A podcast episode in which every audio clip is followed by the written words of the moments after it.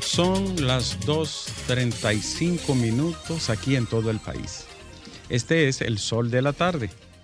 Este es Alejandro, el sol del país.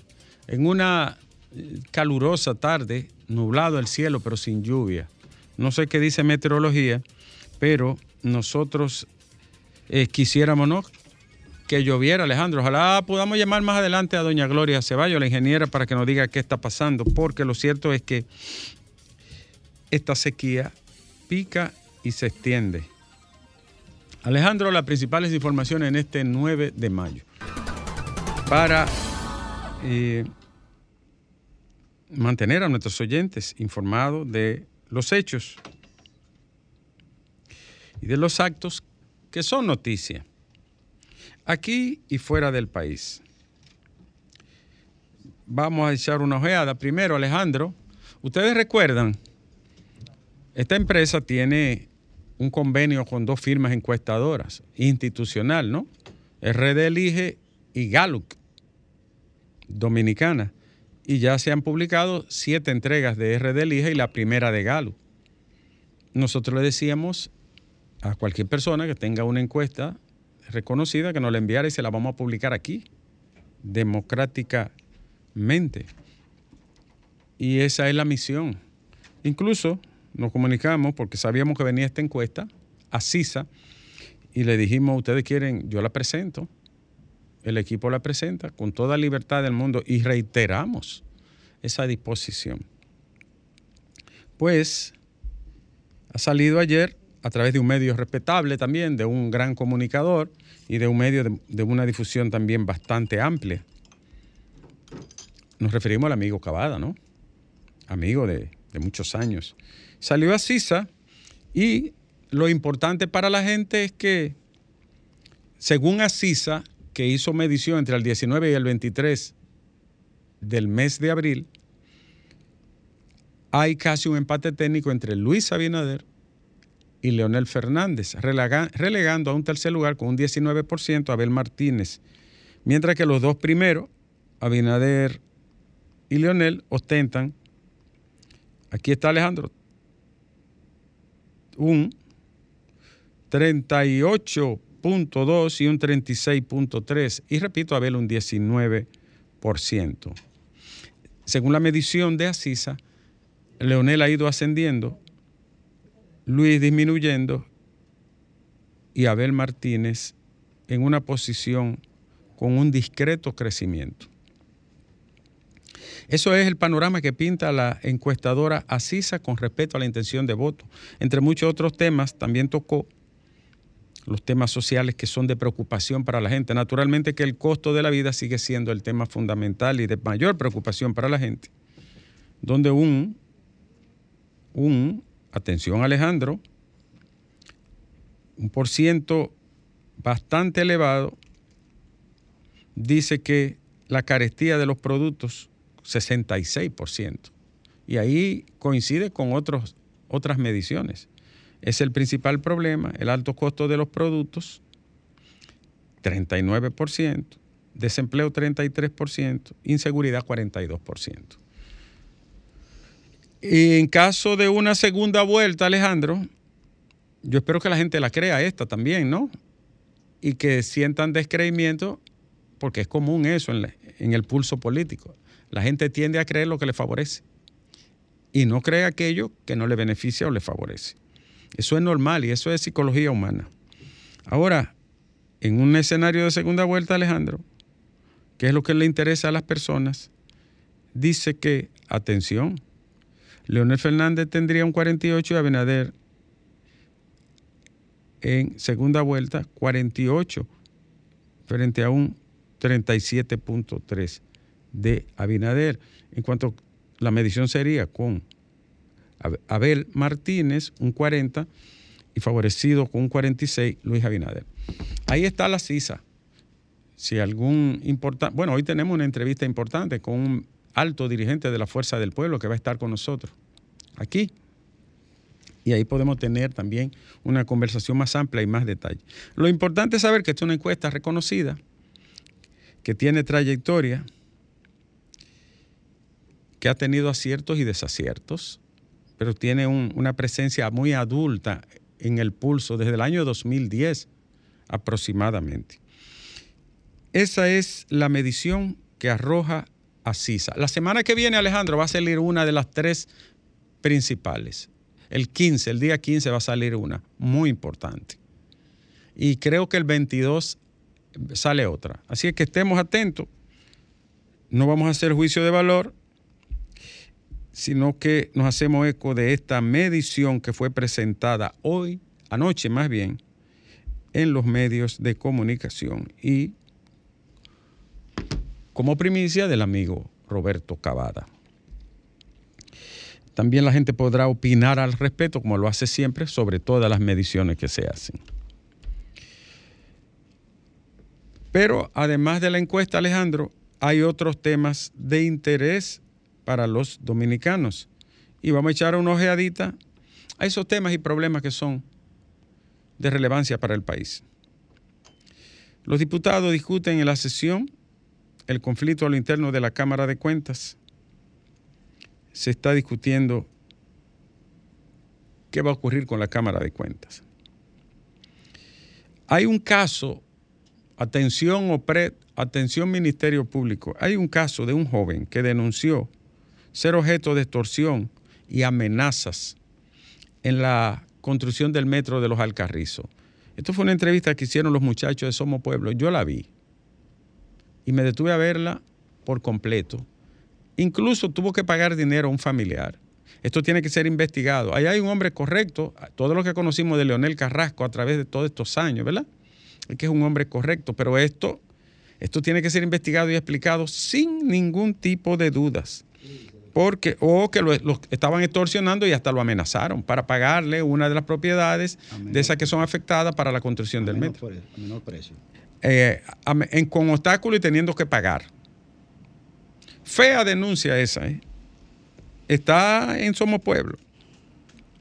Y desde Estados Unidos llegó un tanque con 30 armas de fuego que fueron inmediatamente descomisadas por la División Especial de Investigación de Delitos Transnacionales, DEIDET, 26 pistolas, 3 fusiles y un revólver.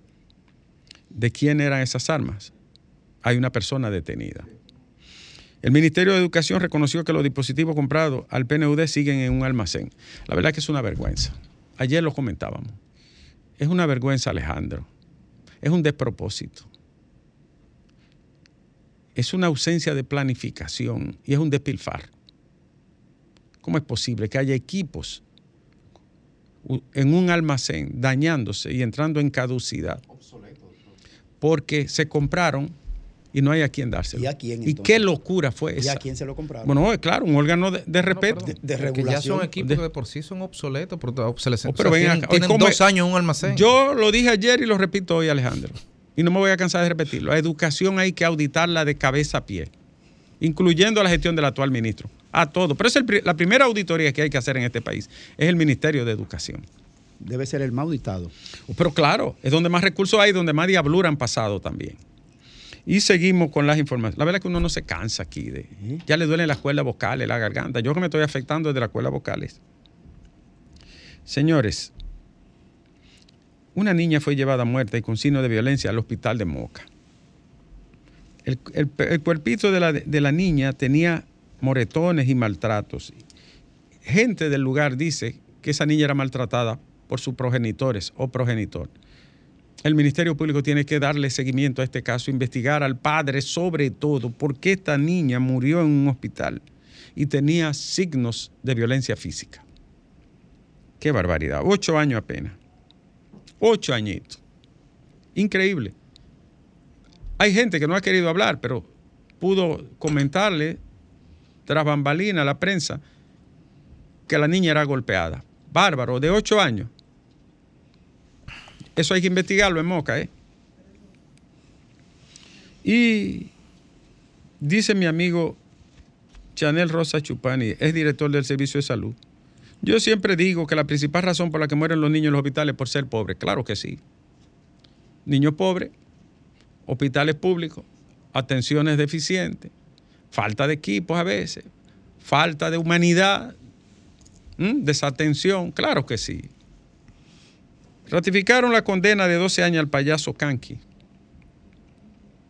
Entre tanto, el petróleo de Texas bajó y el barril se cotiza a 72,67. Atención, Hito, aplícale la formulita que bajó a 72. Hito, ¿se te olvidó la formulita?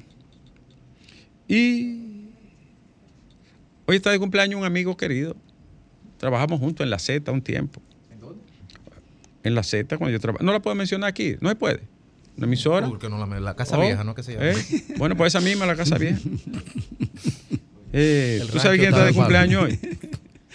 Miguel. Miguel Ortega. Miguel Ortega. Trabajador. Eh, locutor formidable, buen amigo. Le tengo mucho aprecio. Felicidades, Miguel. Hombre del pueblo. Salud y larga vida para ti, hermanito. Y solo cumple 53 años el tiempo, ¿eh? Oye. Muy joven, Miguel. Dice Opción Democrática que la alcaldía de Santo Domingo Este carece de transparencia y planes. Y yo lo creo. En tanto, Alejandro, hay que felicitar a los estudiantes de Loyola de San Cristóbal. Señores, de San Cristóbal a la NASA, ¿eh? como dice el periódico de hoy. El equipo Armstrong del Instituto Especializado de Estudios Superiores de Loyola obtuvo el primer lugar en el concurso NASA Human Exploration Robert Challenge de este año 2023. Felicidades a los muchachos de Loyola, brillante. Yo me imagino que a cada uno de esos chicos ya le garantizaron una beca doctoral para hacer su doctorado en ciencia, ¿no? Fuera de este país, en el primer mundo. Hay que mandar a esos muchachos volando para el primer mundo, Europa, Estados Unidos, Asia, sudeste asiático con todo cubierto, que no le, no le falte nada a esos dedicados jóvenes del Loyola y su proyecto Armstrong. Señores, 20.120 conflictos violentos en ocho meses en las escuelas. Eso no es un problema de escuela. Cuando 20 mil niños, adolescentes y preadolescentes se pelean en la escuela, los que están sacando el hogar a la calle, eso no es un problema de maestro, eso es un problema de casa, de hogar. Alejandro, ay, qué pena, ¿no? El caso de Villa Isabela, donde esta pareja fue asesinada por sus dos empleados de confianza, es como para repensar, reflexionar, ¿no? Dios, la gente que tú confías, a los que le depositas tu mayor confianza y seguridad de ti, de tu vida, de tus bienes. Porque tú los conoces además, porque le tienes afecto y le paga un salario. Y esa es la gente que te arranca la vida de un modo tan bestial.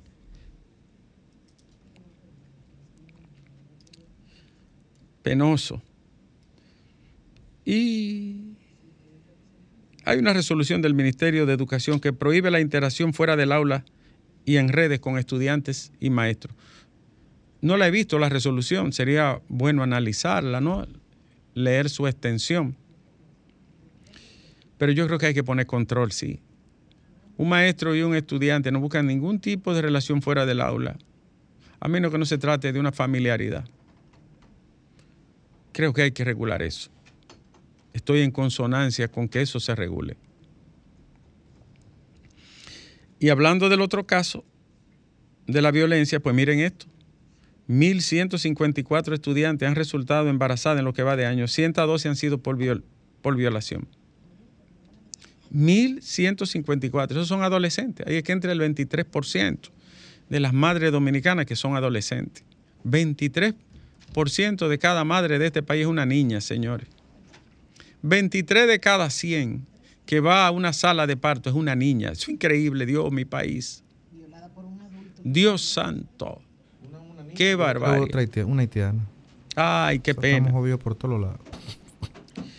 Este es un sistema, Alejandro, que hay que cambiarlo. De raíz. De raíz. Ayer comentábamos la obligación de la Junta Central Electoral a escuchar la oposición, que ya todos los partidos se han manifestado con respecto a la resolución y las reservas. Pero yo creo que es una obligación que yo no tengo que decirlo. ¿Eh? Es un asunto como tan elemental, tan básico. Escuchar a los partidos, ponerse de acuerdo con el espíritu de la ley en la mano.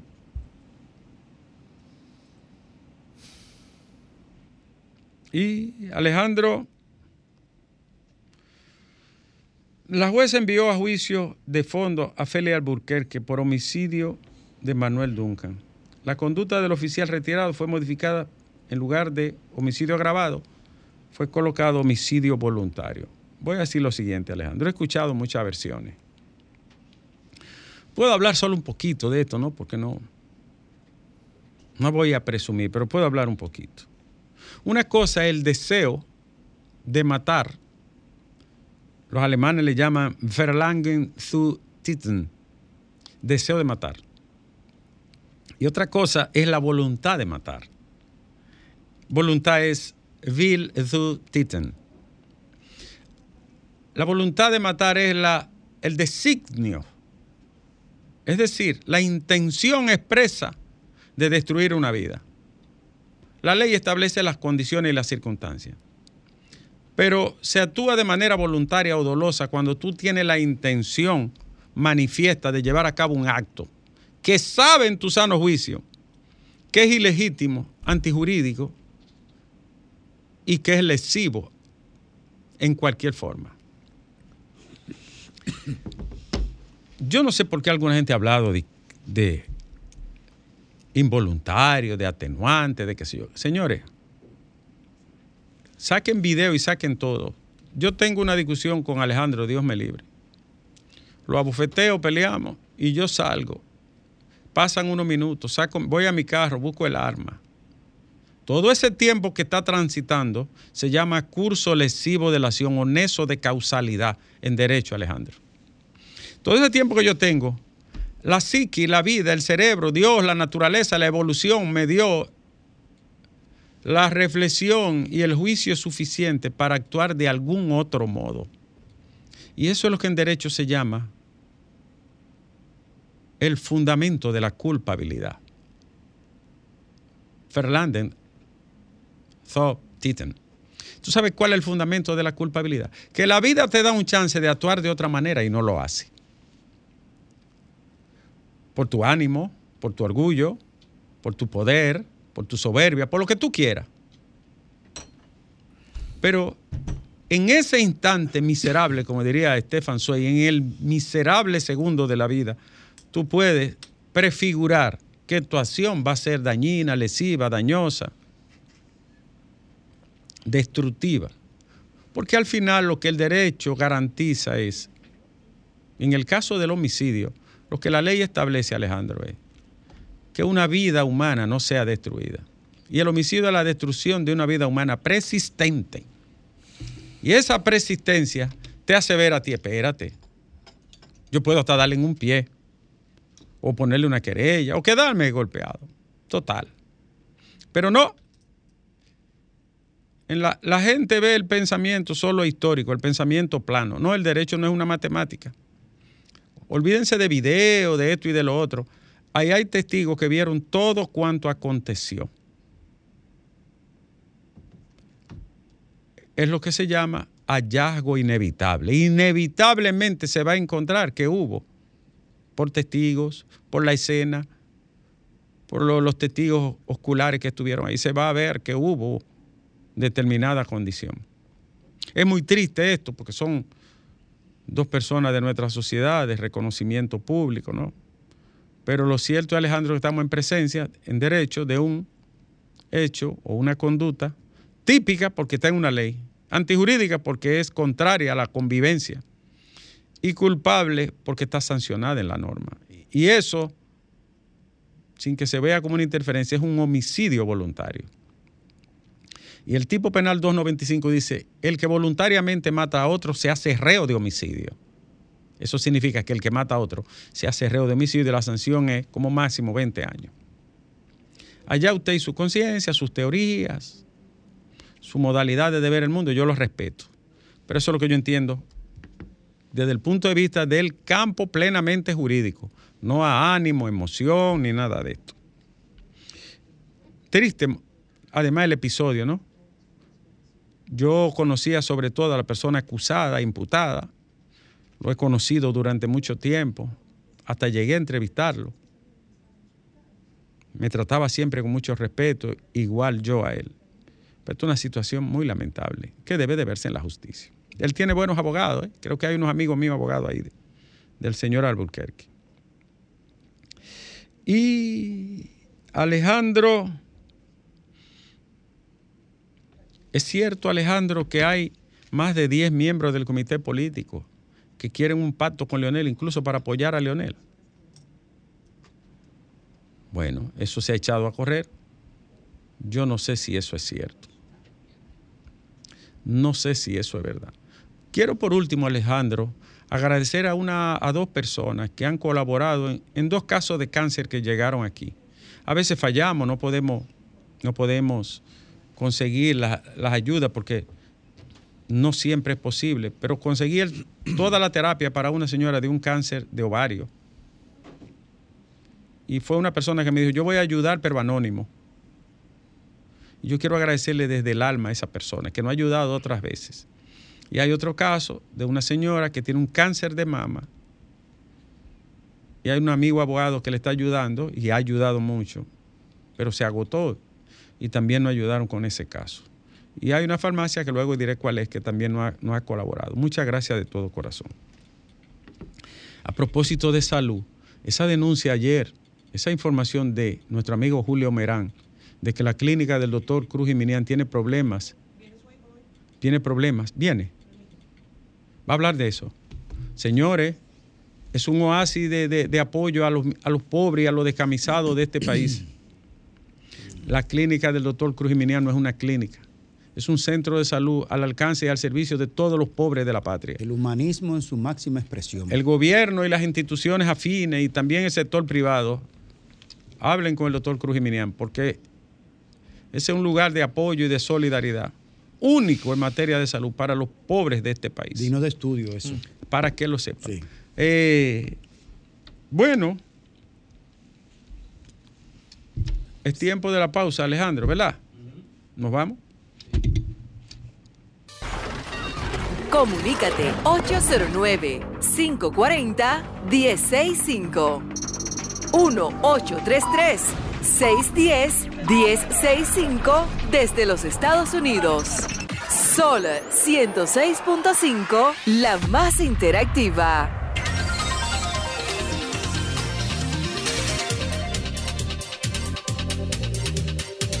Bueno, Alejandro, regresamos a las 3 y 6 minutos. Acaba de llegar ahora. ahora Ay, sí, señor, calientico. Atención, Antonio. Atención, Antonio. Atención, recursos humanos. A las 3. Y no cuente mucho con él hoy, con, hoy. También. No, eso es debut y despedida. Para que sepa. Este equipo de agitadores Para que sepa. No, no, no. Maestro, líder y guía. No, no, yo no, tengo reunión con el líder, tengo reunión con mis estudiantes, que es una reunión con mi sociedad. Ah, no, eso, es un, eh, sagrado. Exámenes finales, exámenes finales. señores, vamos a hablar con la gente si ustedes lo permiten. Vamos, vamos arriba. Eh, el tiempo es del pueblo. Buenas tardes. Hola. Buenas. Ahora sí, buenas tardes. No, usted sí, buenas tardes. Tocayo, ¿cómo estás? Hola Ricardo, ¿cómo estás? ¿Cómo te quedó el ojo con la sisa? Mira, ¿y por qué te ríes? Saludos a todos primero. Adelante. Eh, pero la verdad, eh, voy a respetar la, encuesta. Y sé que tiene que haber objetividad.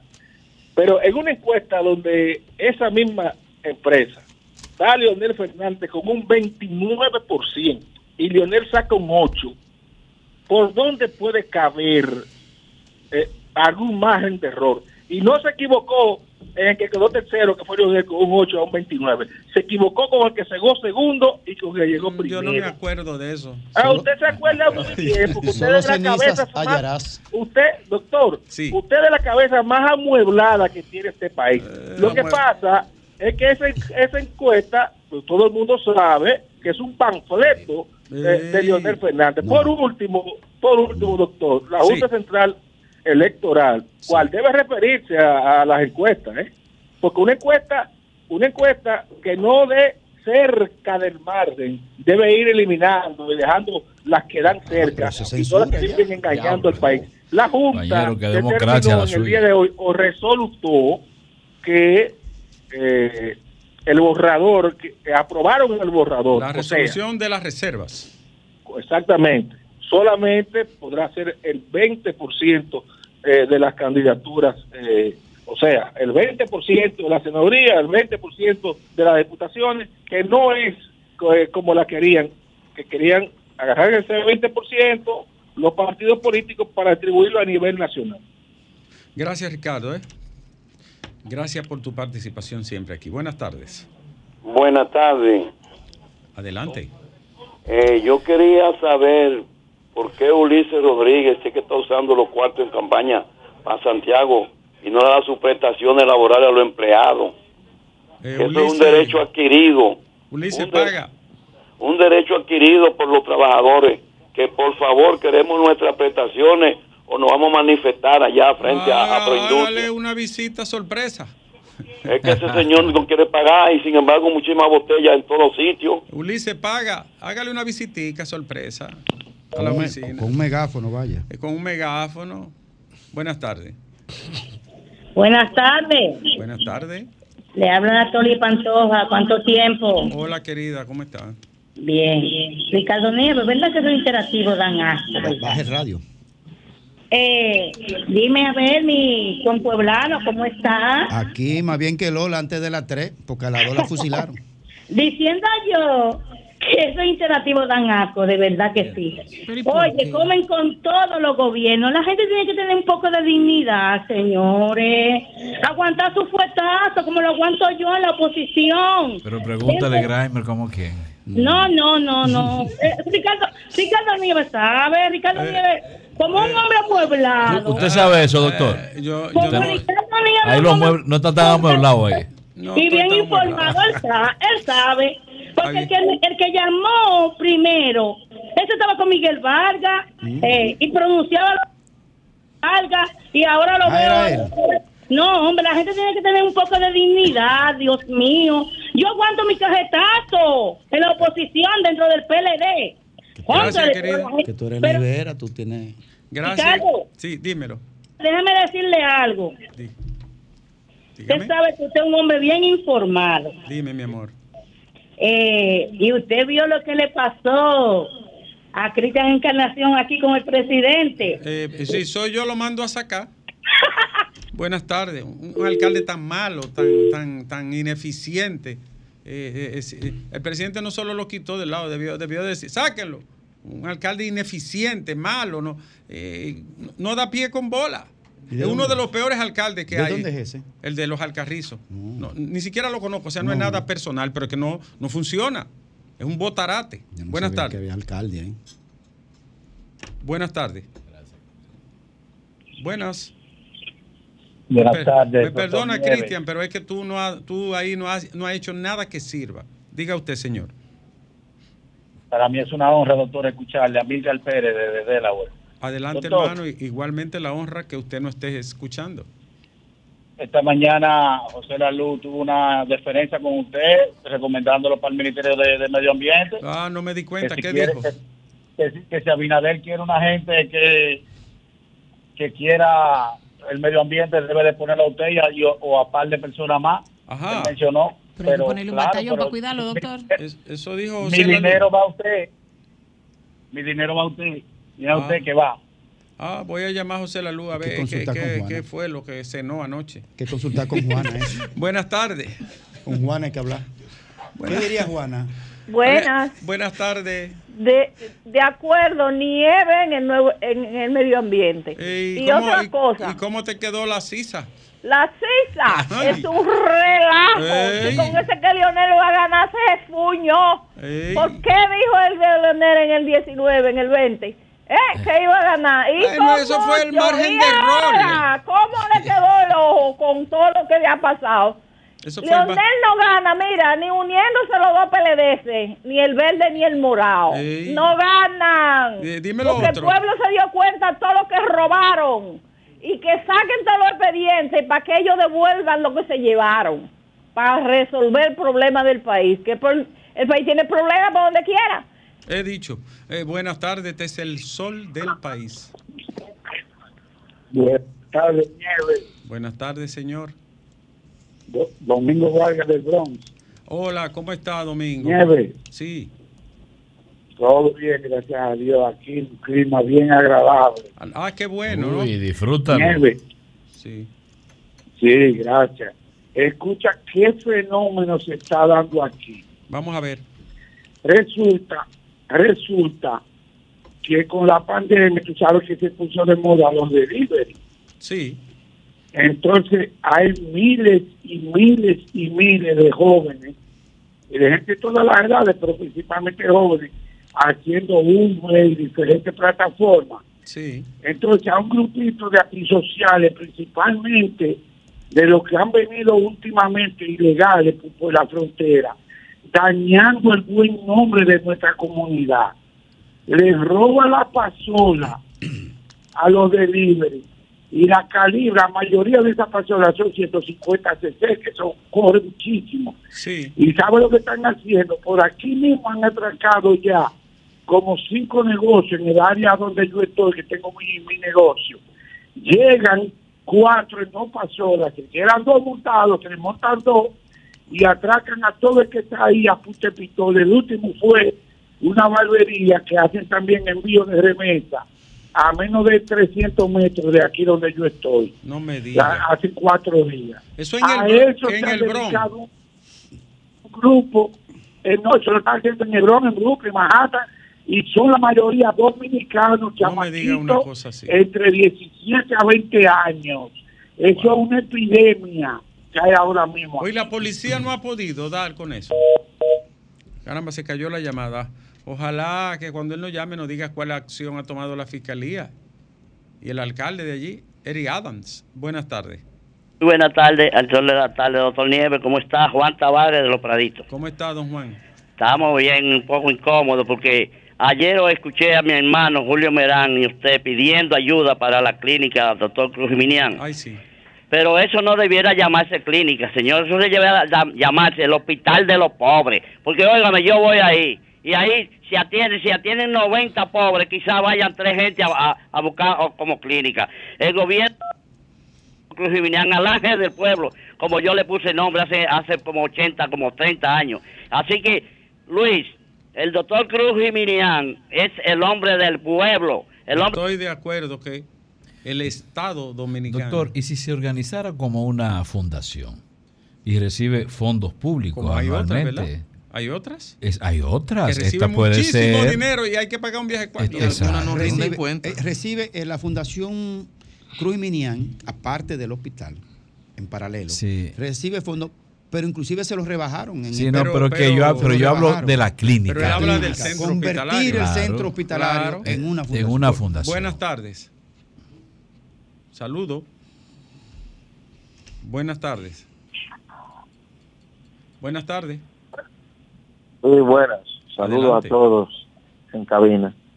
Eh, mira, doctor Nieves, ¿usted cree que nosotros los PLDistas, después de escuchar esas palabras de, del doctor Leonel Fernández, diciendo que si la fuerza del pueblo queda en un tercer lugar y el PRM en primer lugar, el gobierno se queda. ¿Usted cree que nosotros los PLDistas vamos a nosotros, nosotros perdonar que Leonel esté hablando así de esa manera.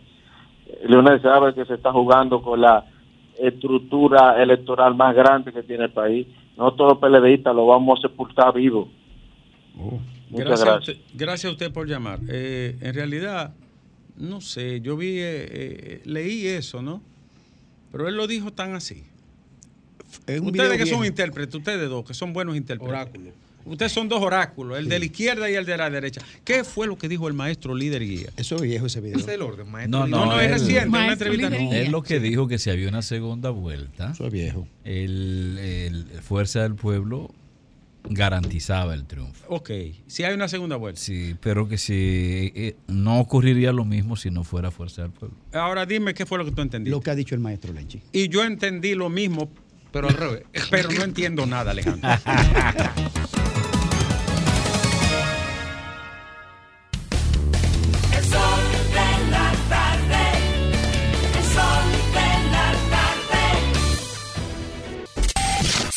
Sol 106.5. La, la, más interactiva.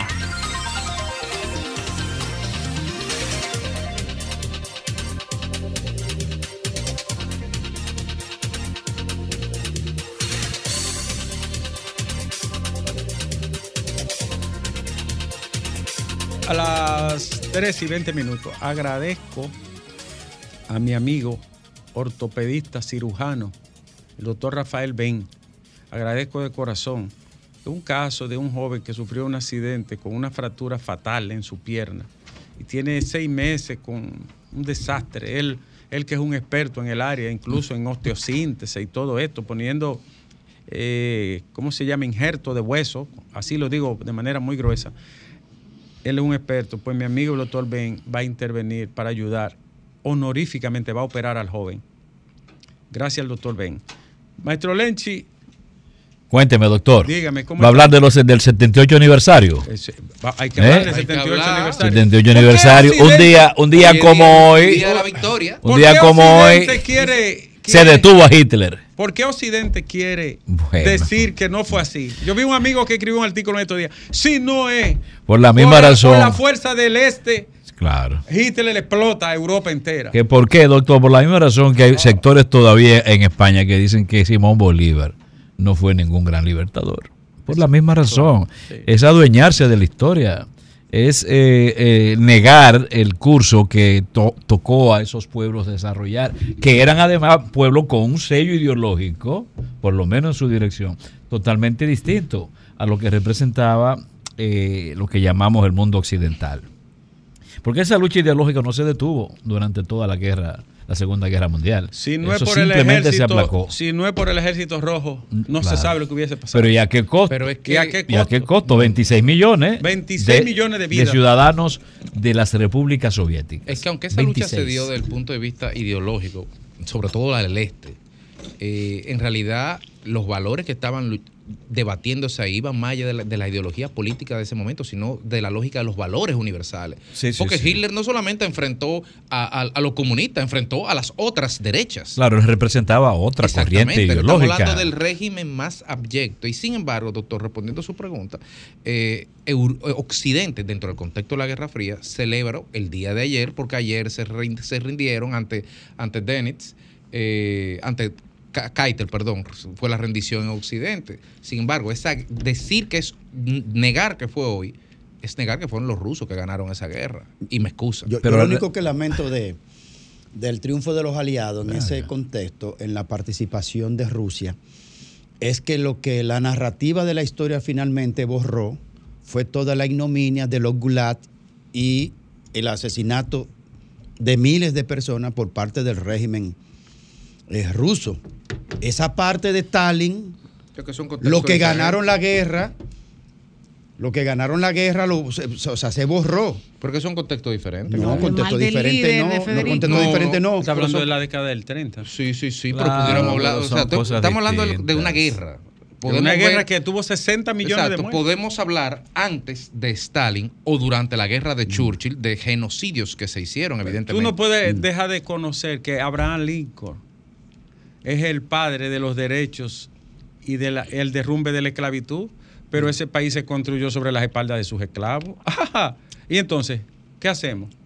¿Eh? O Jefferson tenía esclavos. Y, Washington, tenía esclavos. Oh, pero a Jefferson se le muere la mujer y, le pega seis muchachos a la esclava, a la, sobrina. y entonces ya borró mm. todo. No. Lo que hizo Rusia en la Segunda Guerra Mundial, ¿tú sabes lo que significó? Perder toda su productividad, desbaratar el aparato productivo completo porque le desbarataron todas las industrias que empezaban a empezaban a construirse. Perdió, de, de que perdió 26 millones de vidas. Un quinto de la población. Le costó, ¿tú sabes qué le costó? Es un retroceso de 30 años. Todavía al día de hoy hay más mujeres que hombres en Rusia. Todavía hoy. Sí, es una realidad. Eh, eh, reventaron mil, miles de industrias. Y a partir de. Tuvieron que mover, doctor. Después cerca de, esa de 1.500 industrias a la retaguardia. que y 10 millones de gente. Y aún así le destruyeron todo el aparato. Te voy a decir una cosa. Hubo que mover 10 millones de gente. A partir de hoy trazo las rayas de Pizarro. Estoy con Lenchi en la vaina de la diputación. Tú eres ah. demasiado conservador. Ah. Estoy con Lenchi. Pero si usted va a ser jefe de campaña de Lenchi, yo creo que Graeme no, sale no, ganando. No, ya. Entiéndete con... ¿A, quién reasigna? Para? Entiéndete con Fafa. Ay, mi madre, no. Estoy con Lenchi, pues yo no, yo no apoyo un Estamos sumando hasta Diurca, estamos sumando. ¿Eh? No, no. No, pero volviendo a ese tema. ¿Qué tú dices? Aquí estaba Vicentico ayer. Ustedes vieron quién va a ganar la uno. No se ah, sí, sí, sí, sí. Óyeme, pero es lamentable también que vivamos hoy, año 2023, eh, realidades en países europeos donde se prohibió cual evento relacionado con la celebración de este día. Es correcto. Por parte de los rusos. Prohibido. Eh, pero hay países que, lo, que incluso lo celebraron con conciertos y, esas cosas. Es correcto, pero tú te imaginas que países que fueron liberados, pero países que fueron liberados por tropas soviéticas, liberados de las, liberados de las tropas nazis, del dominio nazi, de salvado del exterminio, oscuro, salvado hasta del exterminio, y que prohíban símbolos, que prohíban imágenes soviéticas e incluso que prohíban presencia de, ciudadanos de esos propios países en actos de celebración de una fecha histórica. Entonces me dice mucho de la democracia en Europa, ¿eh? hoy en día. Me habla mucho. Ahora, Lenchi, como te digo una cosa, también te digo otra. Tú tienes toda la razón en plantear esa ideologización de un hecho inequívocamente histórico. Pero el discurso que dio Vladimir Putin hoy en Moscú no fue precisamente histórico. El discurso que dio Vladimir Putin hoy fue empalmando una lucha histórica por la supervivencia real de un pueblo y de una civilización, empalmándola con, como justificador o equiparándola a una guerra de agresión imperialista total que busca la destrucción de una nacionalidad, en este caso la ucraniana. Entonces hay que coger, porque yo estoy de acuerdo contigo, pero lo que, lo que hizo Putin en la tarima hoy del Kremlin. ¿Pero en qué contexto? Exactamente.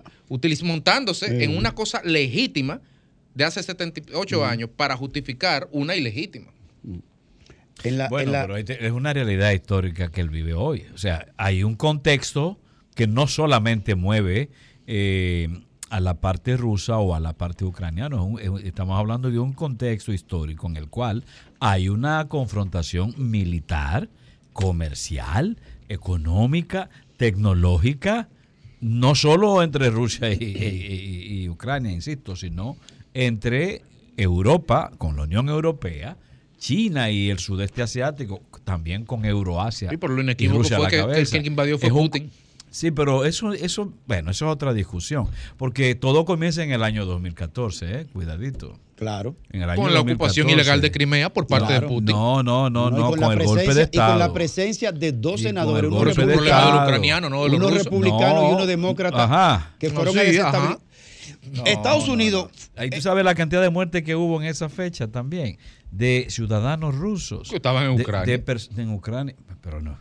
Pero ese no es el tema de si estaban o no en Ucrania, porque ellos no estaban invadiendo. Son personas que viven allí cientos de años. Entonces, por eso tú te puedes coger cientos de años. No, lo que no se puede es asesinar a las personas porque estén reclamando el respeto a la institucionalidad. Y la reacción a eso el golpe de Estado, el golpe de Estado fue un acto ilegal. Y fue un acto anticonstitucional.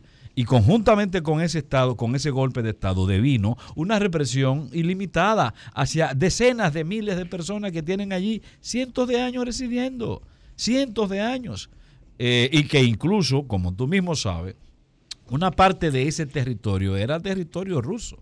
Tú lo sabes. No, no, claro. 200 años territorio ruso. Pero ¿quién se lo dio a Ucrania? Pero se lo dio, pero los territorios no se dan. Ah, bueno. Pero fue un acto legítimo. fue, una sesión, fue una donación que hizo en medio, En medio de una condición de un Estado. Nadie le impuso a Nikita que le diera eso a Ucrania. De, un conjunto de países como, como era la URSS era conforme a esa realidad legal, ah, bueno. a esa realidad político-legal que existía. Esa realidad dejó de existir, ¿eh? Pero, pero la, la, división, la división geopolítica y territorial en, en el contexto después de la Segunda Guerra Mundial, se suponía que eso lo habíamos superado ya, que las fronteras estaban, que las fronteras estaban delimitadas en su totalidad, se suponía eso, porque en la Primera Guerra Mundial fue donde se, se reorganizó, se cayeron unos imperios y se reorganizaron las fronteras en, todo, en toda Europa. Y se con la Se impusieron fronteras. Y con la, bueno, se impusieron, se retrocedieron, se cedieron, pero se reorganizó. Y se suponía que con la finalización. Toda frontera es una imposición. Y, a menos que no sea geográfica. Eh, natural. Eh, en la, con, la, con la finalización de la Segunda Guerra Mundial, se suponía que habíamos concluido ese tema de, de la delimitación de la frontera. Se suponía. Y entonces viene este caso ahora, por ejemplo, con el tema de eh, explicada o no, justificada o no no, pero este no es el primer caso, porque bueno, pero, Yugoslavia también se deshizo. Las fronteras en Yugoslavia se deshicieron. ¿Y obra de qué? De la acción real de los pueblos. No, hombre, es obra de, la presencia, existencia y presión de los imperios. Pero retomando. Y de las grandes potencias. Retomando lo que tú señalas, Lenchi, no, que no dejemos que, este día, de parte y parte, este día se manche en, en las pequeñeces de la política vernácula o de la política internacional. Este es un día que debería vivir en la historia de la humanidad como un día de dignidad, un día en que los pueblos libres ejercieron su derecho a la libertad y derrotaron al más cruel de todos los regímenes, que fue la Alemania nazi. Sin duda. Así que... Ahora, a mí me impresiona, lo digo fuera, no sé si también bajo la influencia de mi formación política, pero a veces, a veces lo quiero ver fuera de esa influencia. De esa influencia. Aquella foto de aquel soldado soviético colocando la bandera. Encima del Reichstag. Eh, eh, sí, sobre, el, sobre el, Reichstag, sobre el parlamento alemán, nazi, nazi en ese entonces, colocando la bandera del ejército eh, rojo y de la Unión Soviética encima de ese símbolo. Con eso es que se simboliza el cierre de la guerra, realmente.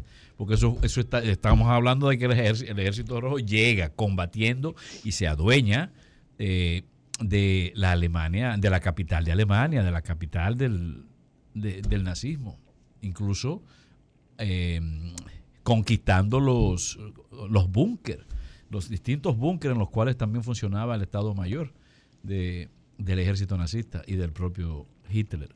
Esa foto para mí es, es impactante todavía hoy.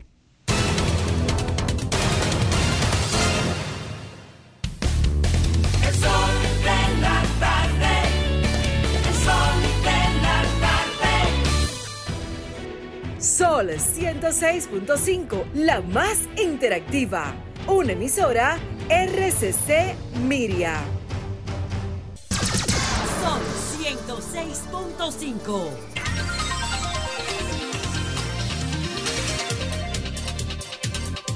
...3.41 minutos de la tarde aquí en el sol de la tarde y seguimos con nuestra programación regular. Bueno, si tenemos una información mm, perniciosa Miembros del cuerpo de bomberos de Buenavista encontraron con ayuda de su unidad canina el cuerpo sin vida dentro de una maleta y con aparentes signos de violencia del empresario Fausto Reyes, quien residía en la comunidad Vallacanes de La Vega y estaba desaparecido desde el pasado miércoles, luego de salir a compartir con el nombrado Piquete, quien era su supuesto amigo principal sospechoso y acusado de haberle dado muerte a Reyes, debido a que su cuerpo en estado de descomposición estaba en la casa de este en la comunidad de Villa Francisca. Encontraron el cuerpo sin vida de Fausto Reyes desaparecido desde el miércoles pasado en La Vega.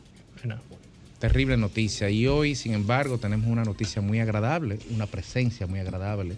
El doctor Luis Cruz, de la clínica Cruz Jiminián, eh, quien, bueno, no quisiera presentarlo como hijo de una persona a quien admiramos y, queremos mucho, que es el doctor, el doctor Cruz Jiminián, pero bueno, ese es su cruz, ese es su cruz. Ese, es su cruz. Ya, ya, que, ya que aprender con viene, vienes a hablarnos, Luis, sobre un operativo médico que va a realizar la institución, pero no queríamos, y, disculpa, aquí lo podemos hacer al principio o al final, pero no queríamos eh, desaprovechar la oportunidad en ocasión de un comentario que hiciera un colega amigo, Luis Merán, del día de ayer, donde señalaba eh, algunos contratiempos que desde el punto de vista financiero está teniendo esa importante institución que es la Clínica Cruz Geminián, que más que una clínica es una institución social de, de patrimonio público, porque es una institución que se ha dedicado en cuerpo y alma, no solamente su director, sino todo su plantel médico, a proporcionar ayuda a las personas que más la necesitan. Algo muy loable y destacable.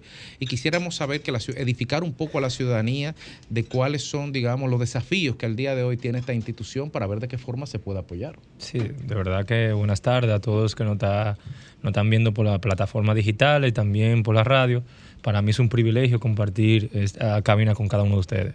Si bien es cierto, voy a comenzar por el tema que el periodista o el comunicador Merán, amigo de la familia, eh, informó ayer que la clínica tiene una situación delicada económica.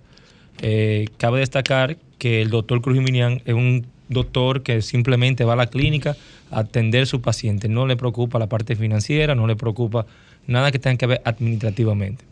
Si ha pasado muchos eh, administradores o muchas personas que tal vez no se manejó como se debió manejar. Eh, no voy a decir que hubo, hubo mala, mal manejo, sino que no se manejó como se debió. Pero hay que destacar algo, que el doctor Cruz Jiminián y yo, que soy Luis Cruz, somos prácticamente, puedo decir que una pérdida prácticamente para la clínica, porque muchas personas creen que la clínica es un hospital. Sí. Pero sin embargo, los costos que tiene la clínica es mucho más excesivo que cualquier clínica privada en este país. En primer lugar, la contratación que tenemos con la aseguradora, puedo decir que es una de las más bajas que hay en el mercado. En segundo lugar, los costos de que pagamos de luz, de empleado, de, de gasto fijo, es mucho más de lo que percibe la clínica.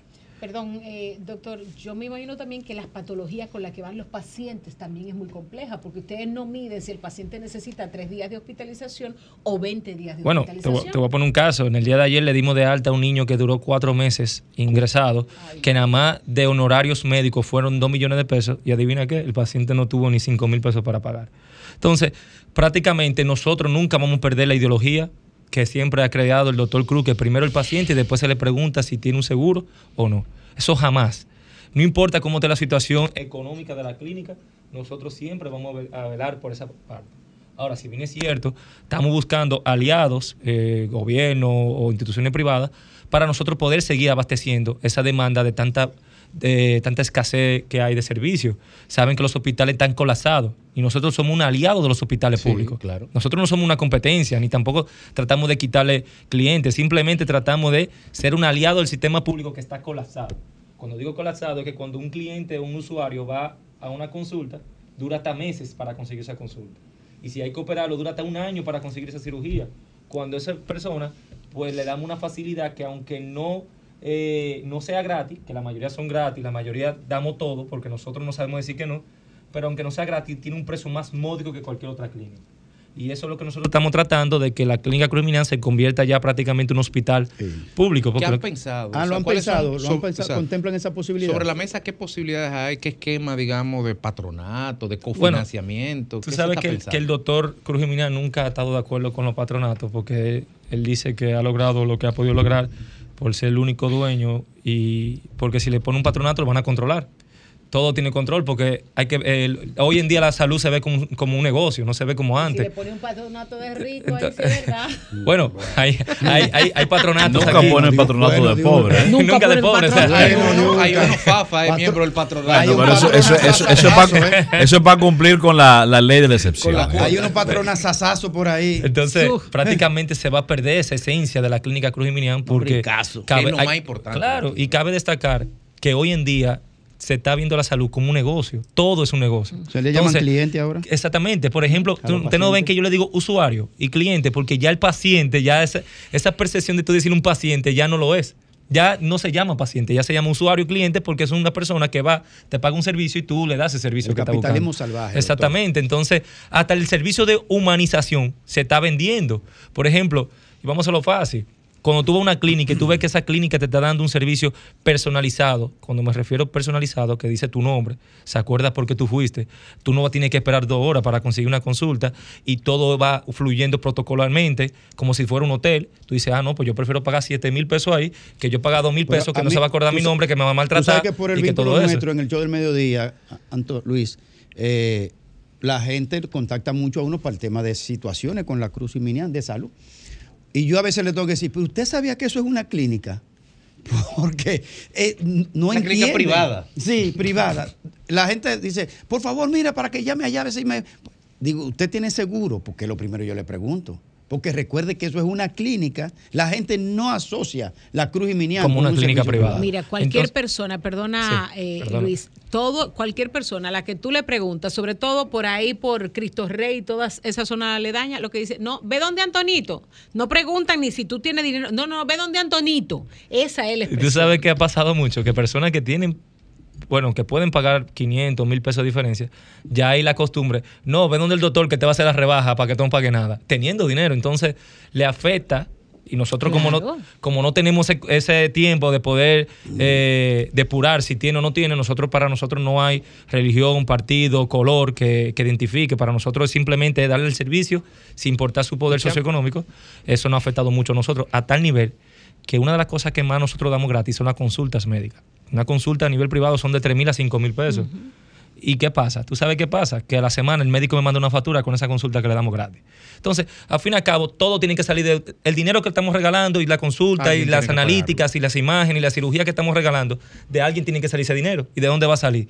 Del doctor Cruz Jiménez y de la empresa que está saliendo todo ese dinero. Entonces, Hemos pensado, se, lanzó la idea de, de que tal vez a través de una fundación, una fundación focalizada en la clínica, podría ser alguna alternativa, quizás con Como algunas orientaciones particulares. Sabemos que eh, Cruz Jiménez tiene una fundación, pero no nos referimos a ella, sino a una que se oriente a sostener el servicio eh, y la gama, además de atenciones que ofrece el Claro. Centro Cruz Jiménez.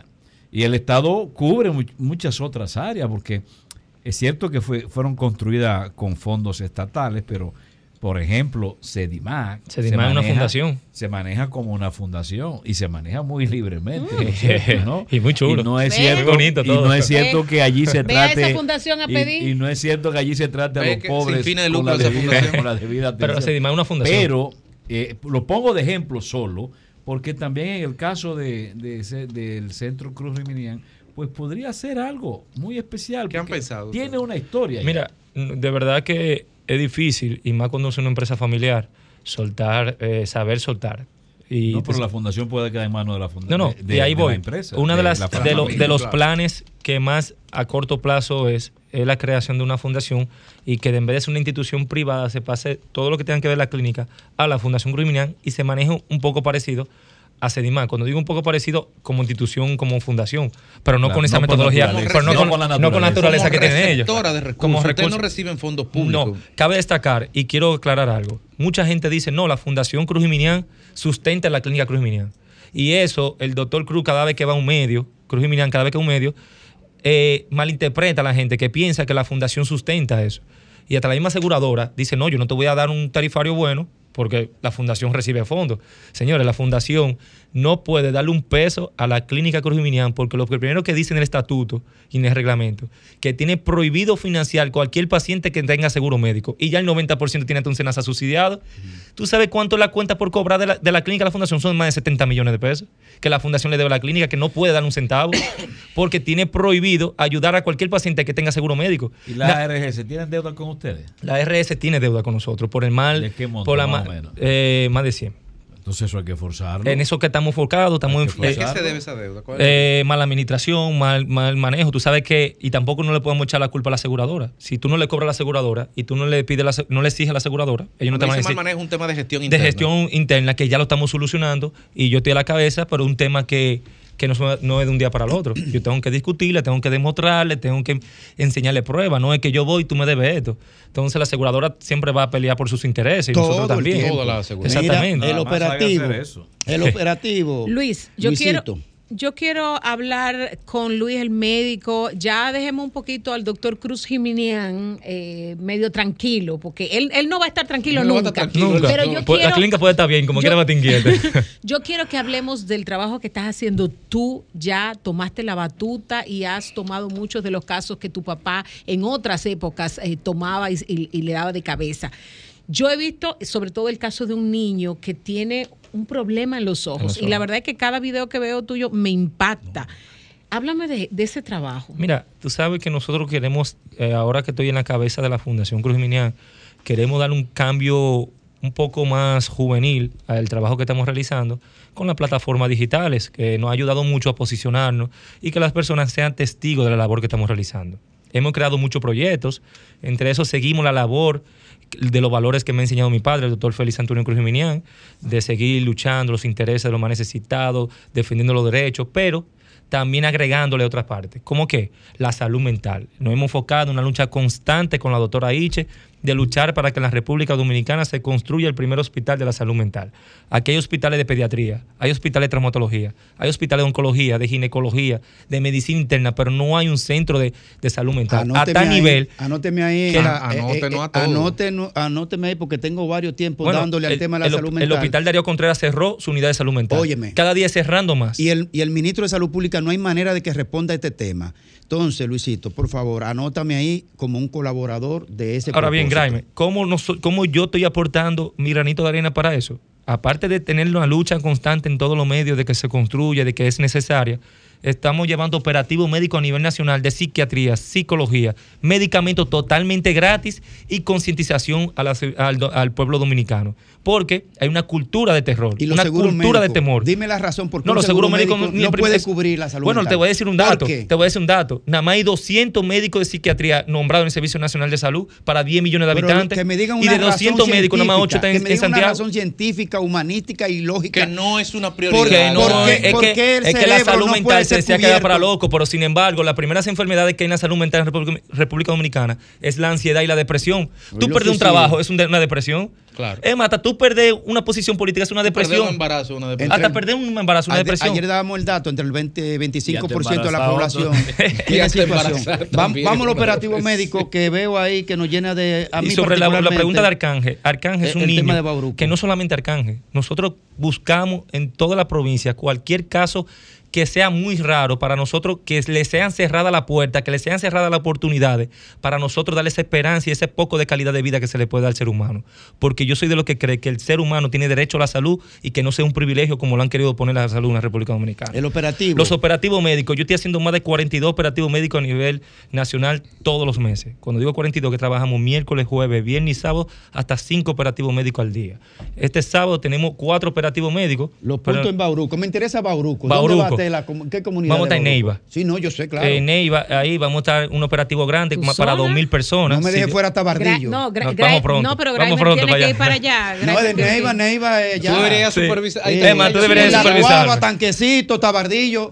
Sí. Vamos, vamos con. Graeme para allá. Mira, Sí, Pero claro. Para los operativos Día, médicos. día, día. Este, este próximo sábado a las 9 de la mañana estaremos en Neiva, en la cual estaremos realizando un operativo médico masivo. ¿En qué lugar Son abiertos. Eh, el lugar se lo puedo dar mañana porque no lo tengo Pásamelo específicamente. para yo decirlo mañana pero es abierto para todo el O sea, público. cualquier persona con cualquier dolencia. con cualquier dolencia y yo llevo más de 40 especialistas. Yo soy el único operativo a nivel privado que lleva un alergista, audiólogo, hago papá Nicolau gratis, hago tacto retal, dermatólogo, endocrinólogo, diabetólogo, cardiólogo, medicina interna, medicina general, neurología, ortopeda. Llevo todo, yo llevo una clínica abundante a los operativos médicos, salud mental, oftalmología y si hay que operar al paciente de catarata o glaucoma se opera totalmente gratis en la Cruz El Jiminián. costo de esos operativos, doctor. Me cuesta a mí 400 mil pesos por operativo. Y a la gente, ¿cuánto les cuesta? Gratis, gratis. Lo único que me da el ¿y que me recibe allá es la- el desayuno y la comida. déficit. No, pero ese déficit no tiene que ver con la clínica.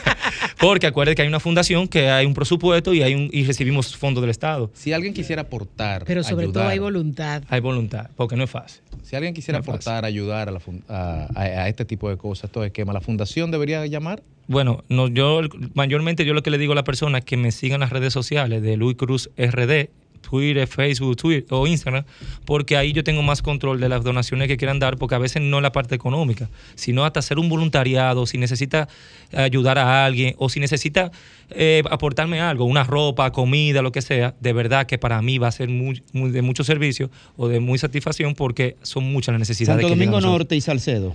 Rapidito. Salcedo también este sábado estaremos en Salcedo con otro operativo médico bien grande. Vamos a inaugurar nuestra, otra sucursal de oftalmología allá, si Dios nos lo permite, y estaremos realizando un operativo médico masivo igual que Boruco. Vamos, es que son tres operativos el sábado. Simultáneo. Simultáneamente. Nosotros no paramos. Son 120 médicos que yo movilizo para esos tres operativos y a cada médico tengo que darle un A incentivo. 400 cada uno. A 400 cada uno, porque a cada médico tengo que darle un incentivo de 15 mil pesos. Y Doctor cuatro- Luis, ¿tiene Luis Cruz aspiraciones políticas? ¿Tú sabes cómo está la tarima? La tarima, la tarima y ¿Qué? los waffles. La tarima. ¿Cuál es tu problema? No, el que se sienta ahí tú le preguntas De- eso. Deje deje lo que responda. Doctor. ¿Usted sabe cuánto Esa es la tarima? número dos, no te preocupes. Doctor, Que si ya tiene calculado con una tarima cuánto cuesta, doctor. no tengo, no tengo calculado. Para ¿Cuánto? su juramentación y el lanzamiento a la candidatura. Yo se lo dejo a Dios, que sea Dios que tome la decisión, pero si bien es cierto, a mí no me gusta estar en una oficina trancado, a mí me gusta estar con la persona y me gusta siempre estar en toda la comunidad aportando mi, mi granito de arena como médico que soy, como epidemiólogo que soy, como gerente social que soy. Ya se hizo la foto. Ya hizo Gra- la foto para la ficha, ya. Ya sí tiene la foto para la ficha, doctor. Deje, Vamos a dejarla ahí. ¿Eh? Mire, doctor. Mire, yo tengo un buen diseñador gráfico, doctor. Yo sé que sí, me gustó la foto suya en la juramentación. Eh, me gustó. Gracias, doctor Luis Cruz, por, por estar aquí, por, por comunicarnos todo este trabajo maravilloso que está haciendo la clínica Cruz Jiminián. Y, y siéntase y transmítale a su padre, el doctor Cruz Jiminián, a quien tanto queremos y admiramos. Siéntase que esta es su casa. Y, y estamos muy agradecidos a nombre de todos quienes nos escuchan por el trabajo que se hace ahí. Y esperamos que quienes lo escuchen sepan que también ese trabajo cuesta y que si pueden apoyar de alguna manera, que tomen sus redes sociales, le tomen la palabra y, y aporten de la manera que Yo entiendan tengo que una puedan primicia hacerlo. aquí, yo tengo una primicia Diga. aquí. ¿Cuánto va a dar? Eh, eh, Luis- Luisito No Cruz, gagué, ¿no? Luisito. Cruz yo somos familia. Porque un sobrino de él es sobrino mío también. Para que tú lo ¿Y qué tiene que No, ver eso real. con el, y con el aporte? ¿Qué tiene que ver? Ah, no, que, que, No, que pero la a sangre rueda, que la sangre rueda. Yo pensaba que me iba a dar que la algo. sangre rueda. Atención, ¿Eh? RCC Media. Que la sangre rueda. Tremenda primicia. ¿Eh? Tremenda Tremenda primicia. Que la sangre rueda. Mañana estaremos, mañana estaré en la UNFU, de verdad muchas gracias por la invitación, mañana estaré en la UNFU a las 2 de la tarde en una feria, en un congreso que hay de, de Dia- Diario Salud, una revista en la cual estaré hablando de cómo realizar un operativo médico exitoso en la República Dominicana y estarán también en la plataforma digitales de Diario Salud, así que Y que no se quede tabardillo negro. Gracias, doctor. Tabardillo. Otra vez. Tabardí.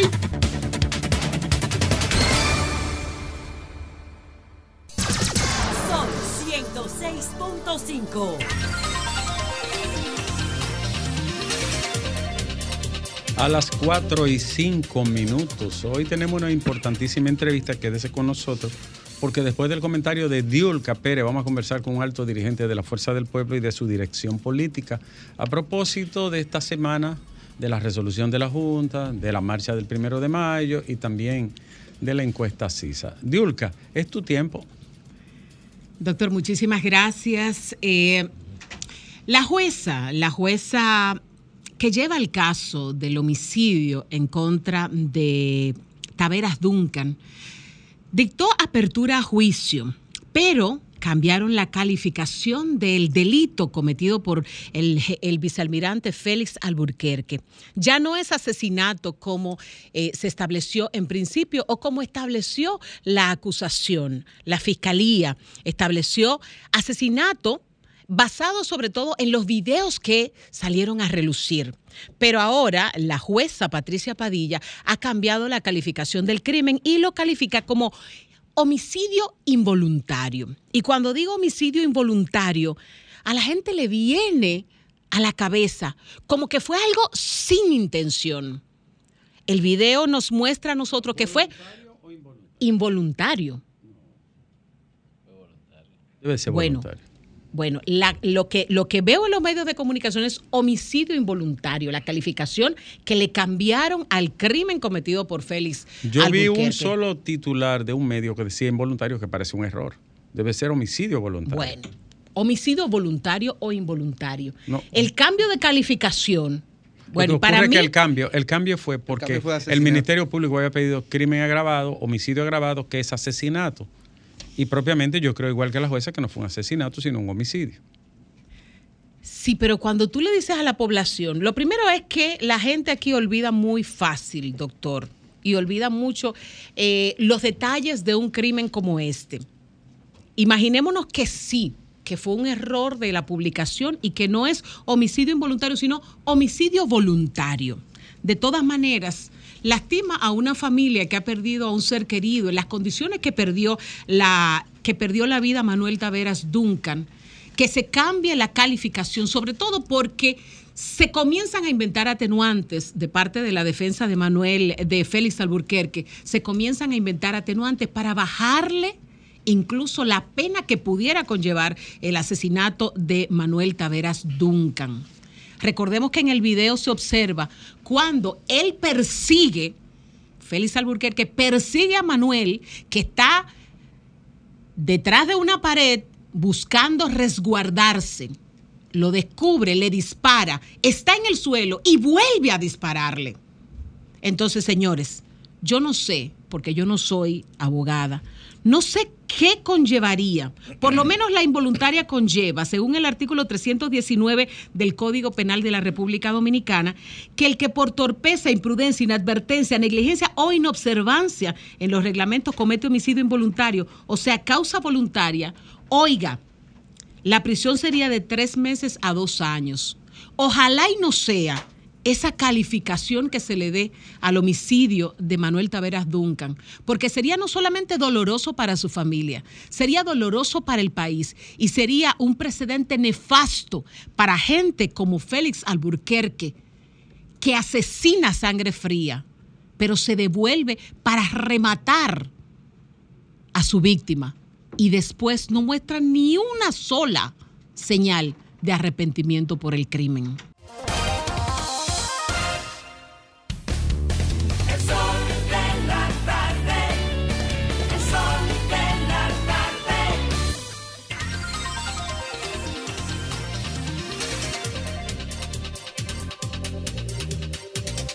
Regresamos, Alejandro, regresamos a las 4 y 10 minutos. Está con nosotros don Daniel Toribio, de la Dirección Política de la Fuerza del Pueblo, ex administrador del Banco de Reserva, y también estuvo en qué otro lugar? En Hacienda, creo. En Hacienda. En Hacienda. Ah, don- eh, usted ha andado por todos los transeptos del Estado. Buenas tardes, don Daniel. Gracias, gracias por invitarme. Acérquese. Eh, gracias por invitarme, ¿sí? Sí, cómo no. Eh, es interesante que converse con nosotros hoy, un día después de la publicación de una encuesta que lo da usted peleando bien de cerca con, Luis Abinader y el gobierno. Sí, la verdad es que estamos muy eh, contentos con los resultados de la encuesta, pero no sorprendidos. ¿eh? Inclusive yo soy de lo que creo que es el mismo dato de la encuesta Gallup. Pero ¿cómo así? Porque las diferencias son abismales ahí, Daniel. Ve, Yo voy a explicar por qué son los mismos datos de la encuesta. Sí. La encuesta Gallup tiene un sesgo. Sesgo. Yo al margen, debo de- dejar claro, Rafaelito Acevedo fue mi profesor, un hombre honorable. Yo no discuto la honorabilidad de Rafaelito Acevedo. Eso no lo discuto.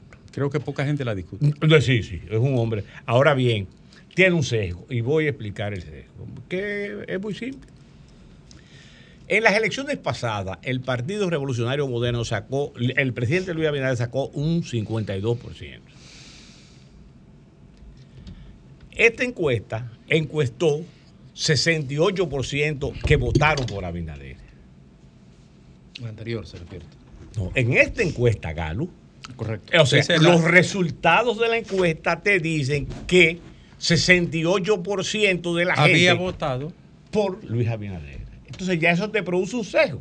Porque recuérdense que las encuestas lo que trata es de que todas las características sean iguales a la, a la sociedad. colectivo. Por ejemplo, cuando, ¿qué es una encuesta? Una muestra, claro. La sangre, por ejemplo.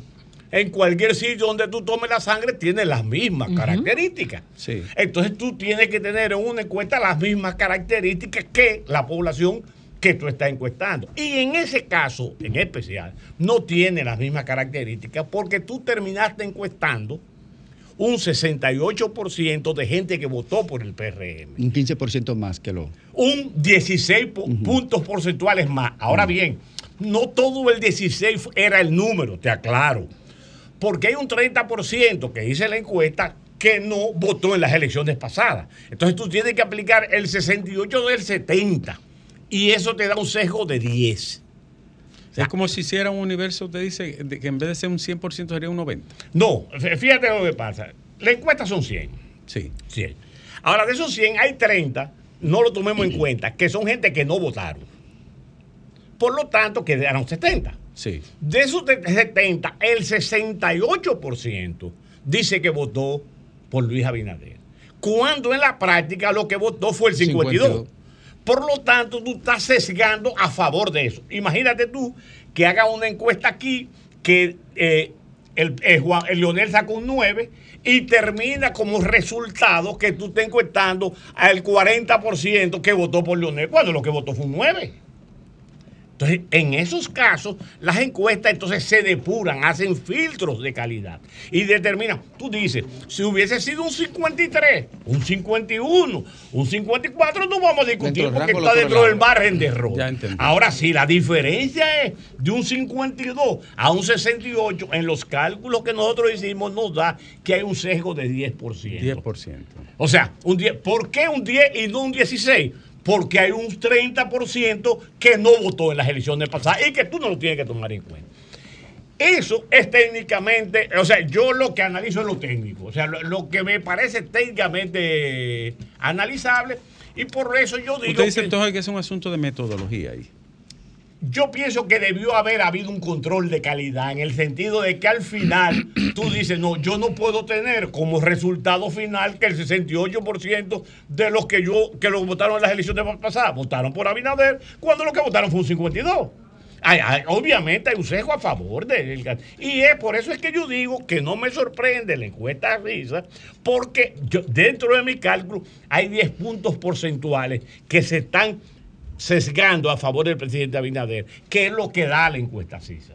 Bien, y en el caso de Asisa, ya eh, de mi parte finalmente sobre este punto, el muestreo de Asisa, la- el universo que abarca, se compadece con, con esa visión. que usted Sí, claro, porque todas las encuestas tienen que tener ese mismo criterio. Y, y- y- y- no lo digo, y déjame decirte esto que yo se lo digo, se lo digo.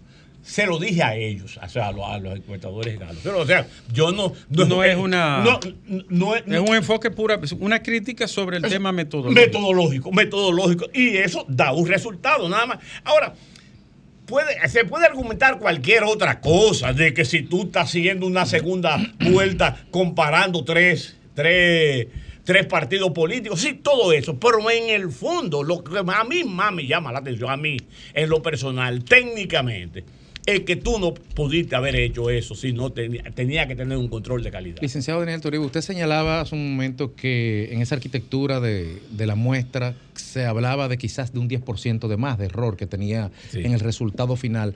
Ese sería, ese número sería el que, llevándolo a la encuesta CISA, es el que permite un reposicionamiento de Luis Abinader en el número que supuestamente esa encuesta Eh, lo plantea. Eso es lo que yo digo. O sea, en, en los cálculos, en los números que nosotros hicimos, nos da que eso es un sesgo de un 11%, entre 10 y un Entre 11%. ellos. Pero van a salir más encuestas y entonces se, va, se va a contactar con las demás firmas que salgan y otras firmas que incluso... Eso es lo primero, porque además hay otra cosa que ya no es de encuesta, y tú me disculpas un minuto, que ya no es solo de encuesta y no de percepción. Exacto. O sea, de percepción. El presidente Luis Abinader sacó un 52%. Yo le pregunto a cualquier gente, ¿él está mejor o peor que antes? Es, es de percepción. De- en, en términos de percepción, tú puedes decir que, la- que el dominicano promedio está contento con los niveles de precio. No puede estar mejor en, en- en sentimental, emocionalmente la gente que en el instante en que gana las elecciones. Exactamente, ese es mi criterio. Por lo tanto, no está ni cerca alrededor de ese número. Visto estos números, Toribio, eh, tanto de la CISA, de la Galo y las demás que irán saliendo, ¿cuál es su evaluación a este momento? ¿Hay decisión en primera vuelta o en segunda? Mira, yo te voy a decir lo siguiente. Porque entonces la gente dice casi en un 50 y pico alto que no va a haber se- segunda vuelta. Bueno, eso ya es percepción. Eso Es percepción. Eso es percepción porque tú no tienes los números en la mano para decir si va a haber o no segunda vuelta. Eh, yo creo que tengo el, es el burrito. Yo, yo no tengo una visión así apocalíptica. Que hay definición de primera vuelta y va a ganar Leonel Fernández. ¿Cómo? Sí. O sea, y yo te voy a decir lo siguiente. Lo primero, vuelvo al argumento. ¿Estamos mejor o peor? Oye, la gente vota por la situación económica. Sobre Entonces, todo. Sobre todo. Y, y la situación económica ter- tiende, sigue estando mal para el pueblo dominicano. No importa cómo tú quieras dibujar la situación económica. El que va al supermercado sabe. Y, y- y fíjate que el gobierno ha querido desarrollar toda una, una estrategia, una política, una narrativa alrededor de los precios que no le ha salido bien. Recuérdense del índice de, de, eh, el, el pollo, po- pollo el pollo índice. O sea, cuando la gente fue al supermercado a buscar lo, lo que estaba buscando era pechuga, pata, pero no encontró el pollo índice. Y hoy, ayer, en todos los periódicos, entonces publican esto. ¿Qué es eso? Que, que- que para mí es absurdo, ¿no? Porque ¿Qué es al, eso? al final lo que hace la gente Es que una publicación de Proconsumidor. Que la gente- No, no, no, Es para el dice público, presidencia de la La República. presidencia. Presidencia de la No, yo lo pregunto para el público que está en radio. Bien. Pero, de Pero Daniel. ¿está o no está la canasta básica en República Dominicana eh, a, un, a un precio menor que en los países de la región? Interesante la pregunta, porque te voy a decir lo, lo primero, las canastas básicas en los países no se comparan, ni siquiera por región. Porque Desde el punto de vista infla- académico, la no inflación sé. sí No, Desde el punto de vista académico no es correcto. no es correcto. no se compara. por una cosa sencilla. Por ejemplo, la canasta básica alimenticia en Barahona es distinta a la de la capital. O a la de Moca o, O a la de otro. ¿Por qué? Porque, por ejemplo, si tú ponderas, si tú ponderas los plátanos, en Barahona son más baratos que en la capital. Si tú ponderas la yuca, en Moca es más barata que en la capital. Entonces la pondera. Ahora bien, fíjate, por ejemplo, que, que trae. En este, ah, bueno, es que no, la gente no lo ve, pero en, en- en- en el documento hay un código QR, que es bueno que la gente lo busque. No se va a ver, pero, no se va a ver, usted pero puede digo- explicarlo. Sí, un código QR. Entonces, en ese código QR te dice a ti, en el código QR, te dice a ti cuáles son los, los artículos que compararon. Compararon salami. Y yo te digo, la canasta básica alimentaria de, de Massachusetts, de Boston, incluyendo salami. O, hasta en la misma América no se consumen los mismos productos. Sí, plátano, yuca. Pero además no solo Y eso. tienen mira, el mismo costo, además. Yo, eh, es razón, no, no, no, pero no van a tener los mismos costos porque, por ejemplo, ahora si tú me dices que en Nueva York tú estás incluyendo pancake o un McDonald's, o no sé cuánto, está bien. Mira, nosotros hicimos este cuadro, que yo les voy a regalar un cuadro a cada uno de ustedes. Para que ustedes vean cómo, cómo... Ya Graimel y, y Lenchi lo tienen. No, no, No llegó, no no, llegó. no, no, no no, no, no, no. Pero esto es para otro comité que tengo. Miren, señores, miren, La este, miren lo que quiere ¿Qué, decir. qué este quiere decir? Porque no podemos compartirlo con el público. No, no, no. ¿Qué, qué, ¿qué quiere decir? O sea, quiere decir, el gobierno dice, la canasta básica en la República Dominicana son 66 dólares con 34 para parlamentario. Eso es, en el caso más extremo, 1.77 veces lo que el gobierno dice que es la canasta básica de Boston. Es decir, en Boston es 0.77 eh, 77, eh, 0.77 más alto que en la República Dominicana. Bien. Tú dices, bueno, pues la canasta alimentaria básica. Ahora, ¿con qué compra la gente? Con el salario mínimo. Ahora veamos el salario mínimo. Sí. En Nueva York, el salario, el salario mínimo y en Boston es de 15 dólares la hora. ¿Usted sabe cuánto es el salario mínimo en la República Dominicana en, la- en las empresas grandes? Sí. 4 dólares con 39. Bueno, es uno de los salarios más deprimidos que hay.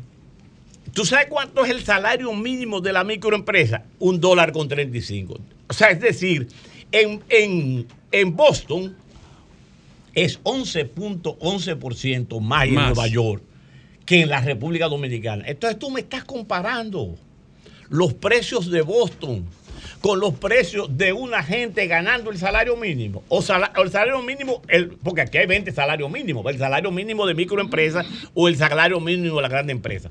O sea, como ustedes pueden ver en el, en el gráfico, que no se puede ver, este es un gráfico que nos deja claro, por ejemplo, el salario por hora, donde más bajo O sea, es. usted está diciendo que el poder adquisitivo, hay que tomar en cuenta el poder adquisitivo con lo que la gente compra. Com- claro. Para o sea, la Y es correlación. O sea, tú- Tiene además, toda la razón. además, si tú me dices a mí que es un 10, eh, qué sé yo, que es un 17% más caro, pero sucede que yo gano el salario eh, mínimo en, en Estados Unidos es 11 veces más que lo que yo tengo. Óyeme, no me quieras comparar, no me hagas eso. Yo pienso que eso, eso fue un error eh, garrafal, con el propósito de establecer una narrativa de que las cosas están bien. No, señores. Y miren lo siguiente. Y todos los días nos llenan de eso. Ustedes tienen, mira, eh, préstame esa. Esto. todos los días hay, un, hay, un discurso, una narrativa con el propósito de hacernos creer que los precios están bien, que no sé cuánto. Mire, yo siempre tomo, pongo como ejemplo, un profesor que fui, una botella, un vaso, no sé cuánto. Lo que me presenta esta botella, me presenta esta botella es el nivel de precio. Ese es el nivel de precio. Si tú le echas un poco de agua o mucha agua, eh, la botella va cogiendo más agua. Y tiene menos espacio cada vez. Así. Ahora, ¿qué pasa? ¿Está el nivel de precio o el nivel del agua más bajo mientras más agua le echo? Imposible. Imposible. Entonces, cuando a ti te dicen, hoy, por ejemplo, el, el Banco Central dice, creció en 0.27% nada más los precios y la inflación bajó. No, el nivel de precios no bajó. Porque tú le echaste más agua a la botella. Entonces, el, el nivel de agua pudo haber sido aquí o allá, pero no bajó. Usted como economista se metió de una vez en el tema que, que más preocupa a los dominicanos. Dice un 66% en la encuesta CISA.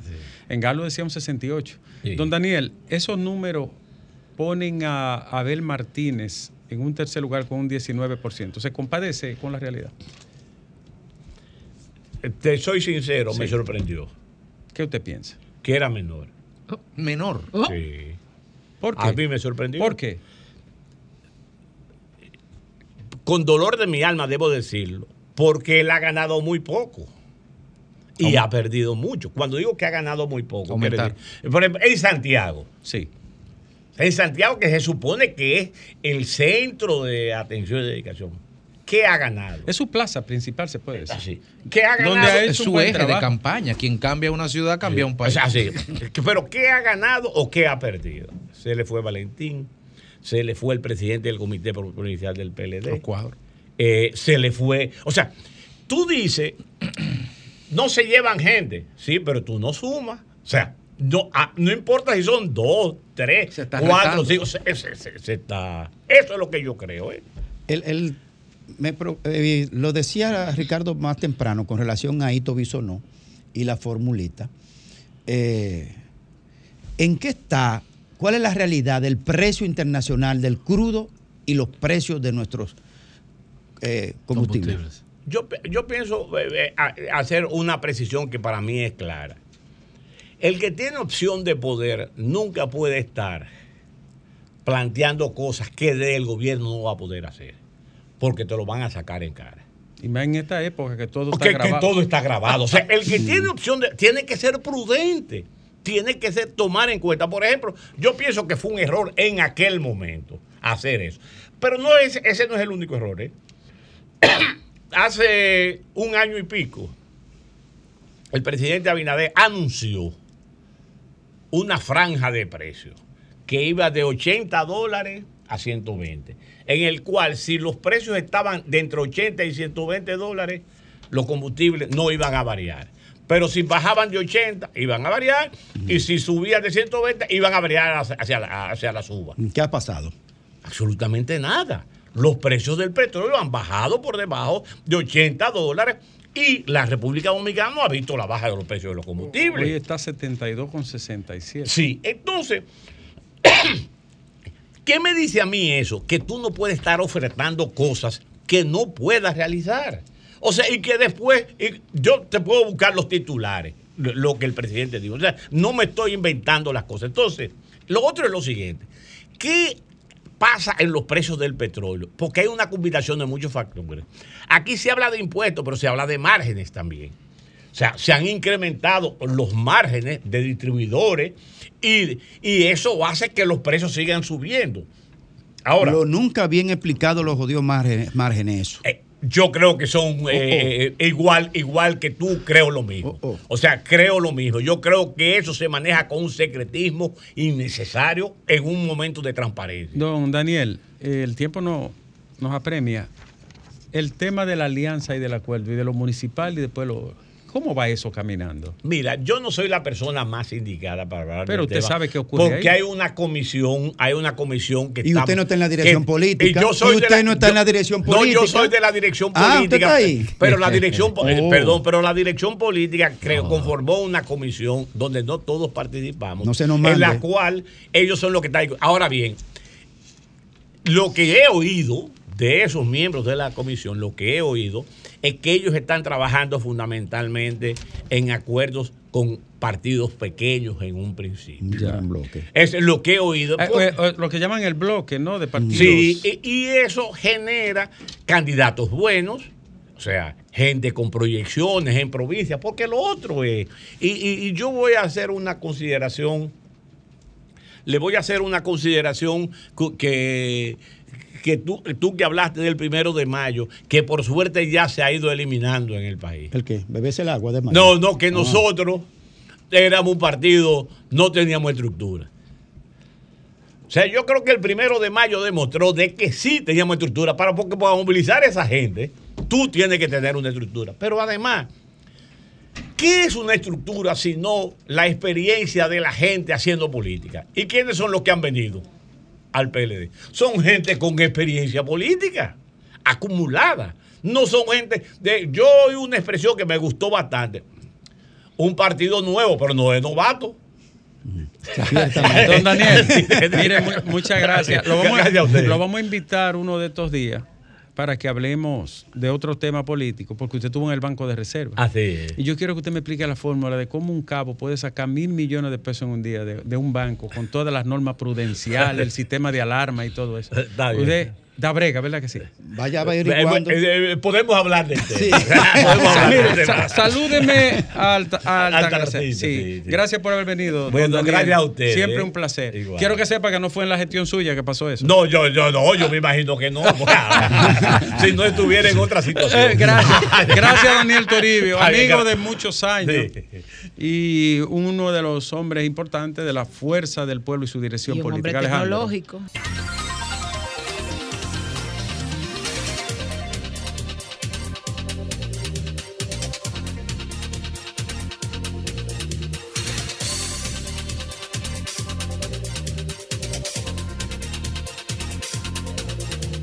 Tecnológico. Cuatro y 32 minutos después de la importante conversación con Daniel Toribio.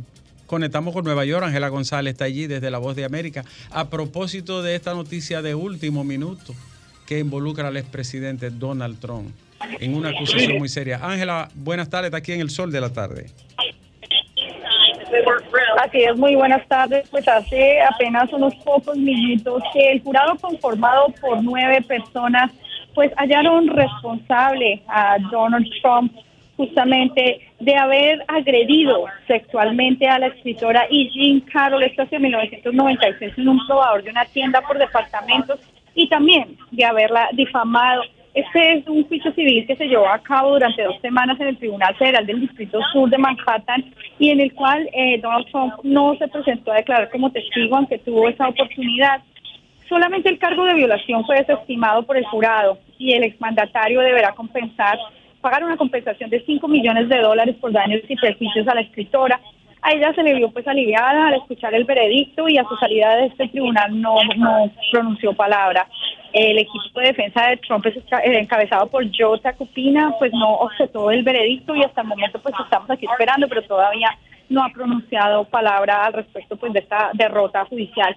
Y también esta pues es la primera vez que Trump es encontrado responsable en un juicio y sienta precedente, un precedente en cuanto a su conducta sexual. Bueno. Más allá del rigor de los hechos, Ángela, desde el punto de vista de quizá de las especulaciones, hay una hay unas elecciones que vienen. ¿Cómo puede impactar esto en lo adelante en el perfil de un candidato que ha sido hallado culpable por ante la jurisdicción civil por un jurado? Pues así es, esto según juristas, este proceso no afecta su habilidad para postularse a la presidencia 2024. Cabe recordar que esto es un, digamos, es un, es un juicio civil, no es un juicio, criminal y este pues tendrá que ser compensado de manera a nivel monetario, pero eh, él continúa con su campaña para la presidencia 2024 y hasta el momento esto no es un impedimento eh, para que continúe con esta, con esta carrera eh, a la presidencia. Eh, gracias, Ángela. Muchísimas gracias por ponernos al día de este momento crucial, ¿no? De la política y de la situación en la que se encuentra el expresidente Donald Trump.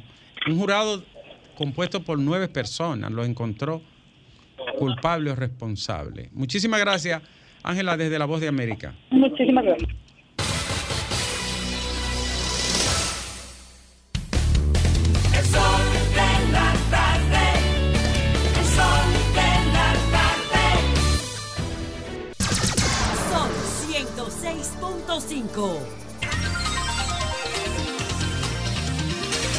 Alejandro, ahora son las 4 y 37 minutos. Aquí en todo el país, hoy Don Fafa se tomó eh, el día, ¿verdad?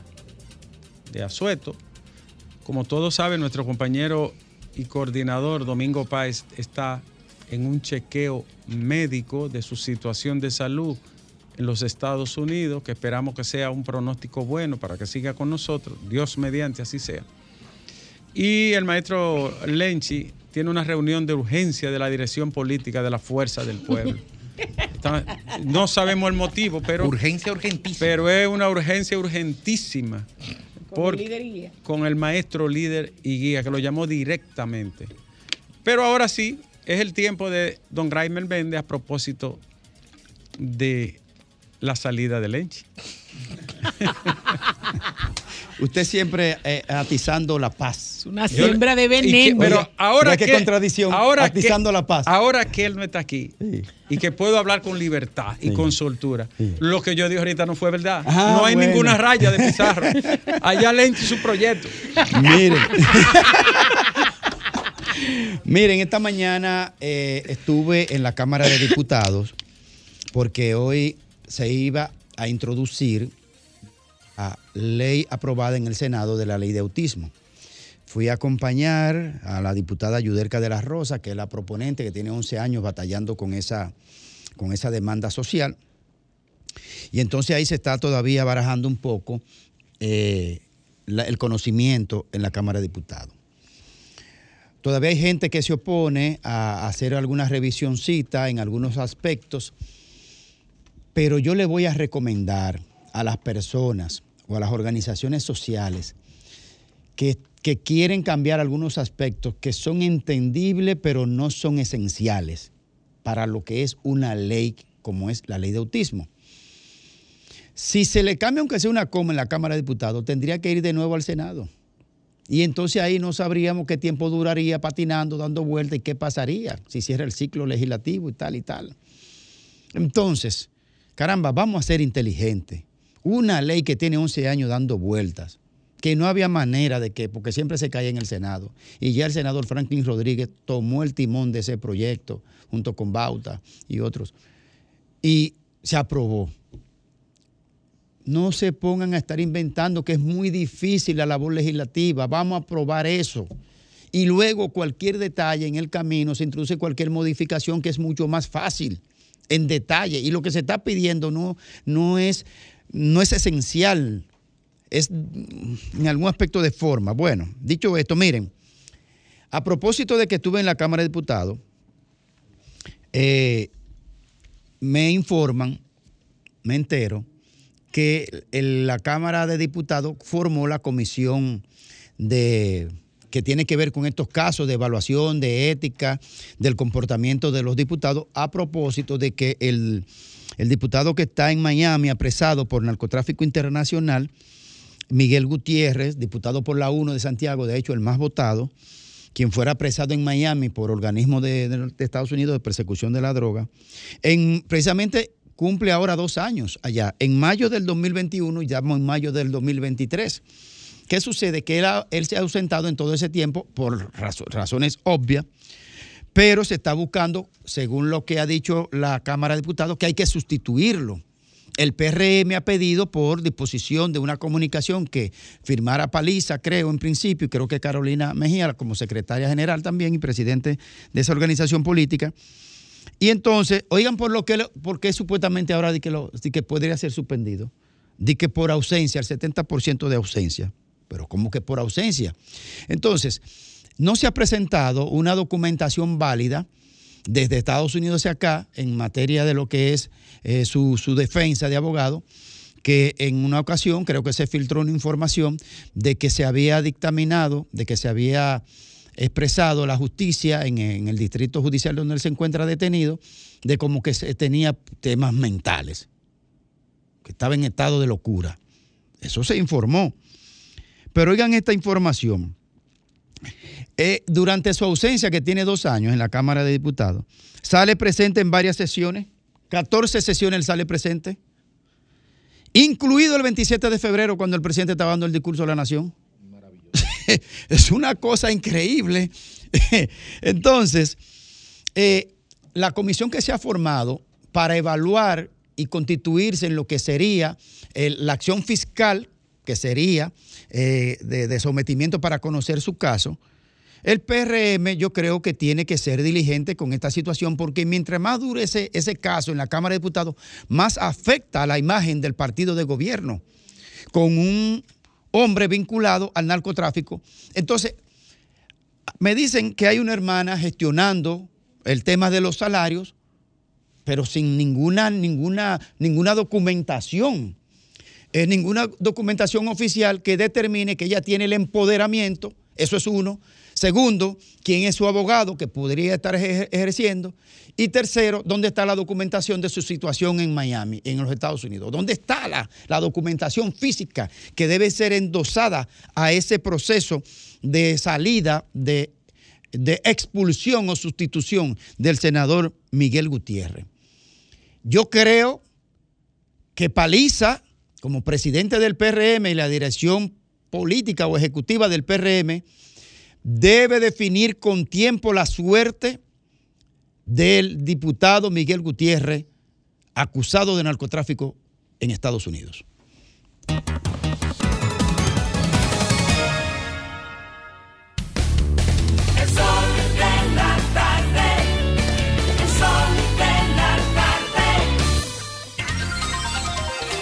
Son las 4:44 minutos. Es la hora de escuchar el comentario de Federico Jovine. Gracias, Diulca. Buenas tardes. Buenas tardes, amigos que nos ven, que nos escuchan. El pasado domingo, eh, eh, la lejana nación de Chile celebró, celebró pues su, ple- su plebiscito, donde su referéndum donde iba a elegir a los constituyentes que están llamados a hacer una nueva constitución, valga la redundancia, que sea aprobada en este mes, en este próximo diciembre. Este proceso es obligatorio, porque en Chile usted tiene que votar, porque si usted no va y vota en Chile, cuando le toca votar, le ponen una multa de 226 dólares, que viene siendo como 15 mil pesos más o menos, 14 mil pesos de multa. Estaban convocados 15 millones de chilenos para elegir a 50 personas más uno. 50 es elegido, 25 y 25 constituyentes electos y uno representando a los pueblos indígenas. Me parece que en Chile hay 10 o 12 naciones indígenas. El proceso de todo esto, lo que hay de fondo es tratar de, de cambiar las reglas del juego que impuso Pinochet en 1980 con su constitución aún vigente. Recordemos que cuando hubo la revuelta en 2019 por parte de, esta marea de jóvenes que exigían un cambio, que entendían que los problemas de Chile se debían esencialmente a, a una constitución vieja impuesta, desde luego que impuesta, por una dictadura pues eso no solamente trajo como muestra olas de violencia inusitada, quema de estaciones de metro, eh, mucho terror de parte del Estado, pero también un proceso que llevó a Gabriel Boric a la presidencia de, de Chile y a un fracaso en septiembre del año pasado cuando fue rechazada la constitución que dentro del marco de esa movilización se planteó como alternativa de relanzar el modelo chileno. Esto es importante decirlo porque en las elecciones de este domingo el juego cambió. Cuando se ven los, votos, cómo se mueven, la extrema derecha, el Partido Republicano, sacó el 35% de los votos. La coalición de partidos de izquierda progresista, liderada por, por Boric, apenas sacó un 28, es decir, 17 votos de los 50 que se necesitan. Y Chile Seguro, que es la derecha tradicional, la derecha clásica, sacó un 21.5%. Es decir, que entre la extrema derecha y la derecha tienen el 56.8% de los votos. O dicho de otra forma, que lo que quiera la derecha es lo que se va a hacer en Chile. O dicho de otra forma, que el Partido Republicano, es decir, la extrema derecha, es el único partido que tiene poder de veto. Que no solamente lo que quiera la derecha es lo que se va a hacer, es que lo que no quiera la extrema derecha no se va a hacer. ¿Qué lecturas podemos sacar de esto y en qué nos puede importar a nosotros los dominicanos a casi 8 mil o 9 mil kilómetros de distancia? Lo primero es que Todo por Chile, que era el movimiento que encabeza a los partidos de la concertación. ¿Y qué es la concertación? Oh, los que gobernaron Chile del 90 al 2010. Quienes gobernaron Chile por 20 años, alternándose el poder, no sacaron un diputado. Un diputado. Es decir, que quienes gobernaron Chile en los últimos 20 años no van a poder decidir qué va a ser de Chile en los próximos años. Y la primera reflexión que tenemos que hacer al respecto es Chile un espejo de lo que está pasando en Latinoamérica y de lo que nos puede pasar a nosotros. Estamos asistiendo ante una reconfiguración del espectro político, en donde surgen fuerzas que tres, cuatro, cinco años antes estaban absolutamente fuera del radar. Argentina, sin ir más lejos, está al borde de ser tomada por asalto la Casa Rosada por una persona que hace tres años era un completo desconocido que se llama Javier Milei que tienen jaque al peronismo y que tiene jaque a la derecha. Eso por un lado. ¿Qué podemos aprender de este proceso? Que no es más que una respuesta o una reacción al otro proceso fracasado que intentó liderar la izquierda. Lo primero que tenemos que hacer para poder aprender algo aquí en República Dominicana, sobre todo como estaba comentando Graimer o Diurca, con diferentes aspectos de, de leyes por hacer, es que los procesos no se pueden imponer. Los procesos hay que concertarlos, hay que negociarlos. Solamente la revolución puede imponer cambios revolucionarios. Solamente un movimiento revolucionario puede borrar las reglas de juego de una sociedad. De lo contrario, hay que sentarse a negociar. Quizás las tres causales, quizás, y con respeto, con mucho respeto a quienes están defendiendo y también a quienes están adversando esa posición, quizás las tres causales han sido tratadas de la forma que han sido tratadas, porque a veces se trata de imponer desde la lógica e ideología y no de los escenarios de la negociación y de las posibilidades reales. ¿Qué es lo que se está discutiendo? Es progresía versus fascismo. Esa es la forma que tenemos que ver la sociedad en el siglo XXI, cuando hay un tercio de la población que ni estudia ni trabaja, de los jóvenes, por ejemplo, les puede importar eso algo. Lo que la, la sociedad necesita son soluciones reales. Lo que las sociedades necesitan son acuerdos duraderos entre sus fuerzas políticas y tenemos que destacar con mucho orgullo, aunque no lo asumamos así, que en República Dominicana nuestra clase política y nuestra clase empresarial también han sabido ponerse de acuerdo en los momentos más difíciles y más y con- donde tenemos la dificultad más de cerca.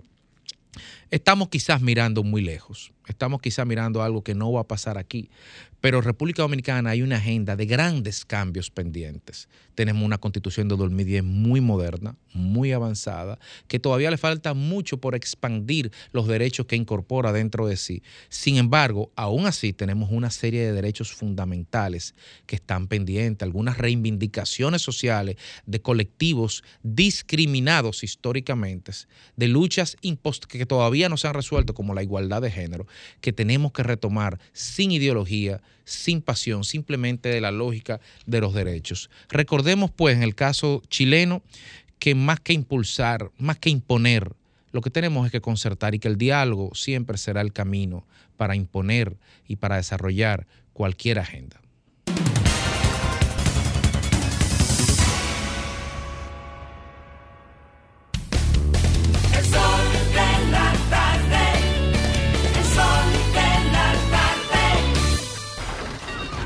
Comunícate 809-540-1065. 1-833-610-1065 desde los Estados Unidos. Sol 106.5, la más interactiva.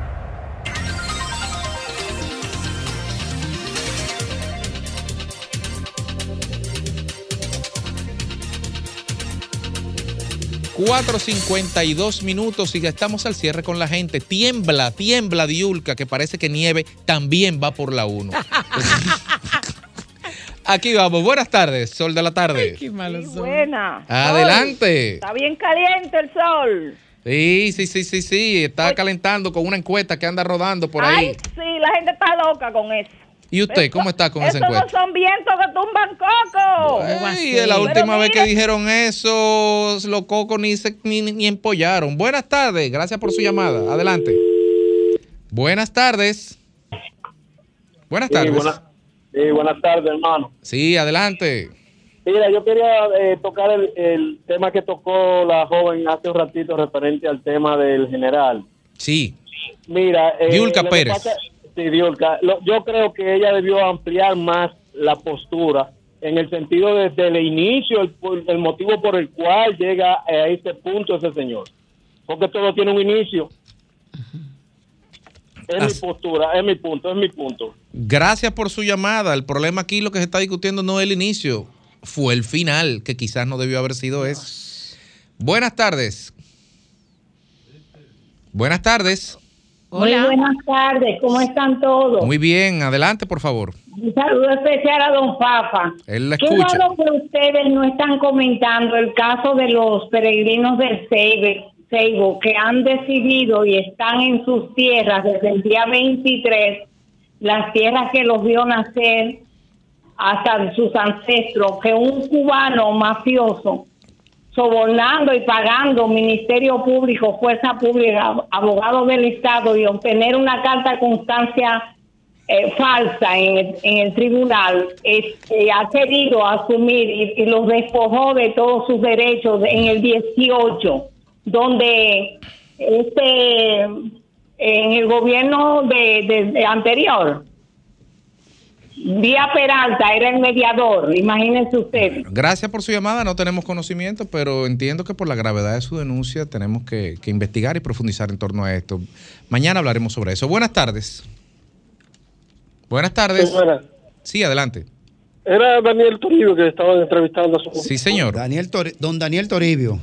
Ah, porque quería preguntarle si su hija se cambió de partido, como sigue en el tren La próxima vez que él venga, usted se lo pregunta, pero ella me parece que está en el zoológico, creo que ella es Y una no importa es una esté técnica la muy persona en un cualificada. partido político. El Estado no es un botín del partido No, no, de no. gobierno. Tener profesionales de calidad. Es una técnica muy un montón de cualificada. profesionales No de calidad arruinen. de todos los partidos, Sí. en Oh. todos los gobiernos. Y ella tiene mucho tiempo ahí, es una técnica. La gente tiene una limitante con eso, señores. Qué Hola. barbaridad. Buenas tardes. Sí, buenas tardes. Sí, última llamada, porque aquí vienen a desalojarnos ya. Los hechiceros llegaron ya. Díganle a la gente que le siguen que analicen bien el video que hay de la construcción y asfaltado de la entrada de la finca de Chubat. Tardes. Gracias por su llamada, pero primero necesitamos el video. Ay. Última llamada por aquí. Ay, Buenas tardes. Ay, Shu, mamá. Aló. Sí. Vamos. Sí, saludos, ¿cómo están? Bien, por favor, la última. Domingo Norte. Zeneida Guzmán, Santo Domingo Norte. Dime, Zeneida, que nos vamos ya. Qué bueno, mira, para hacerle un llamado al ministro de Obras Públicas que en el Licey de Punta de Villamella, ahí hace falta un puente, lo que tienen unos, un puentecito como si fuera una choza para cruzar los motores. Repite, ¿dónde? que cruzar Licey de Punta de Villamella. Licey de Punta de. Villamella, atención del, Del INE. INE. Vaya y resuelva. Muchas gracias por su llamada y seguimos hasta mañana. Con Hochi ahora.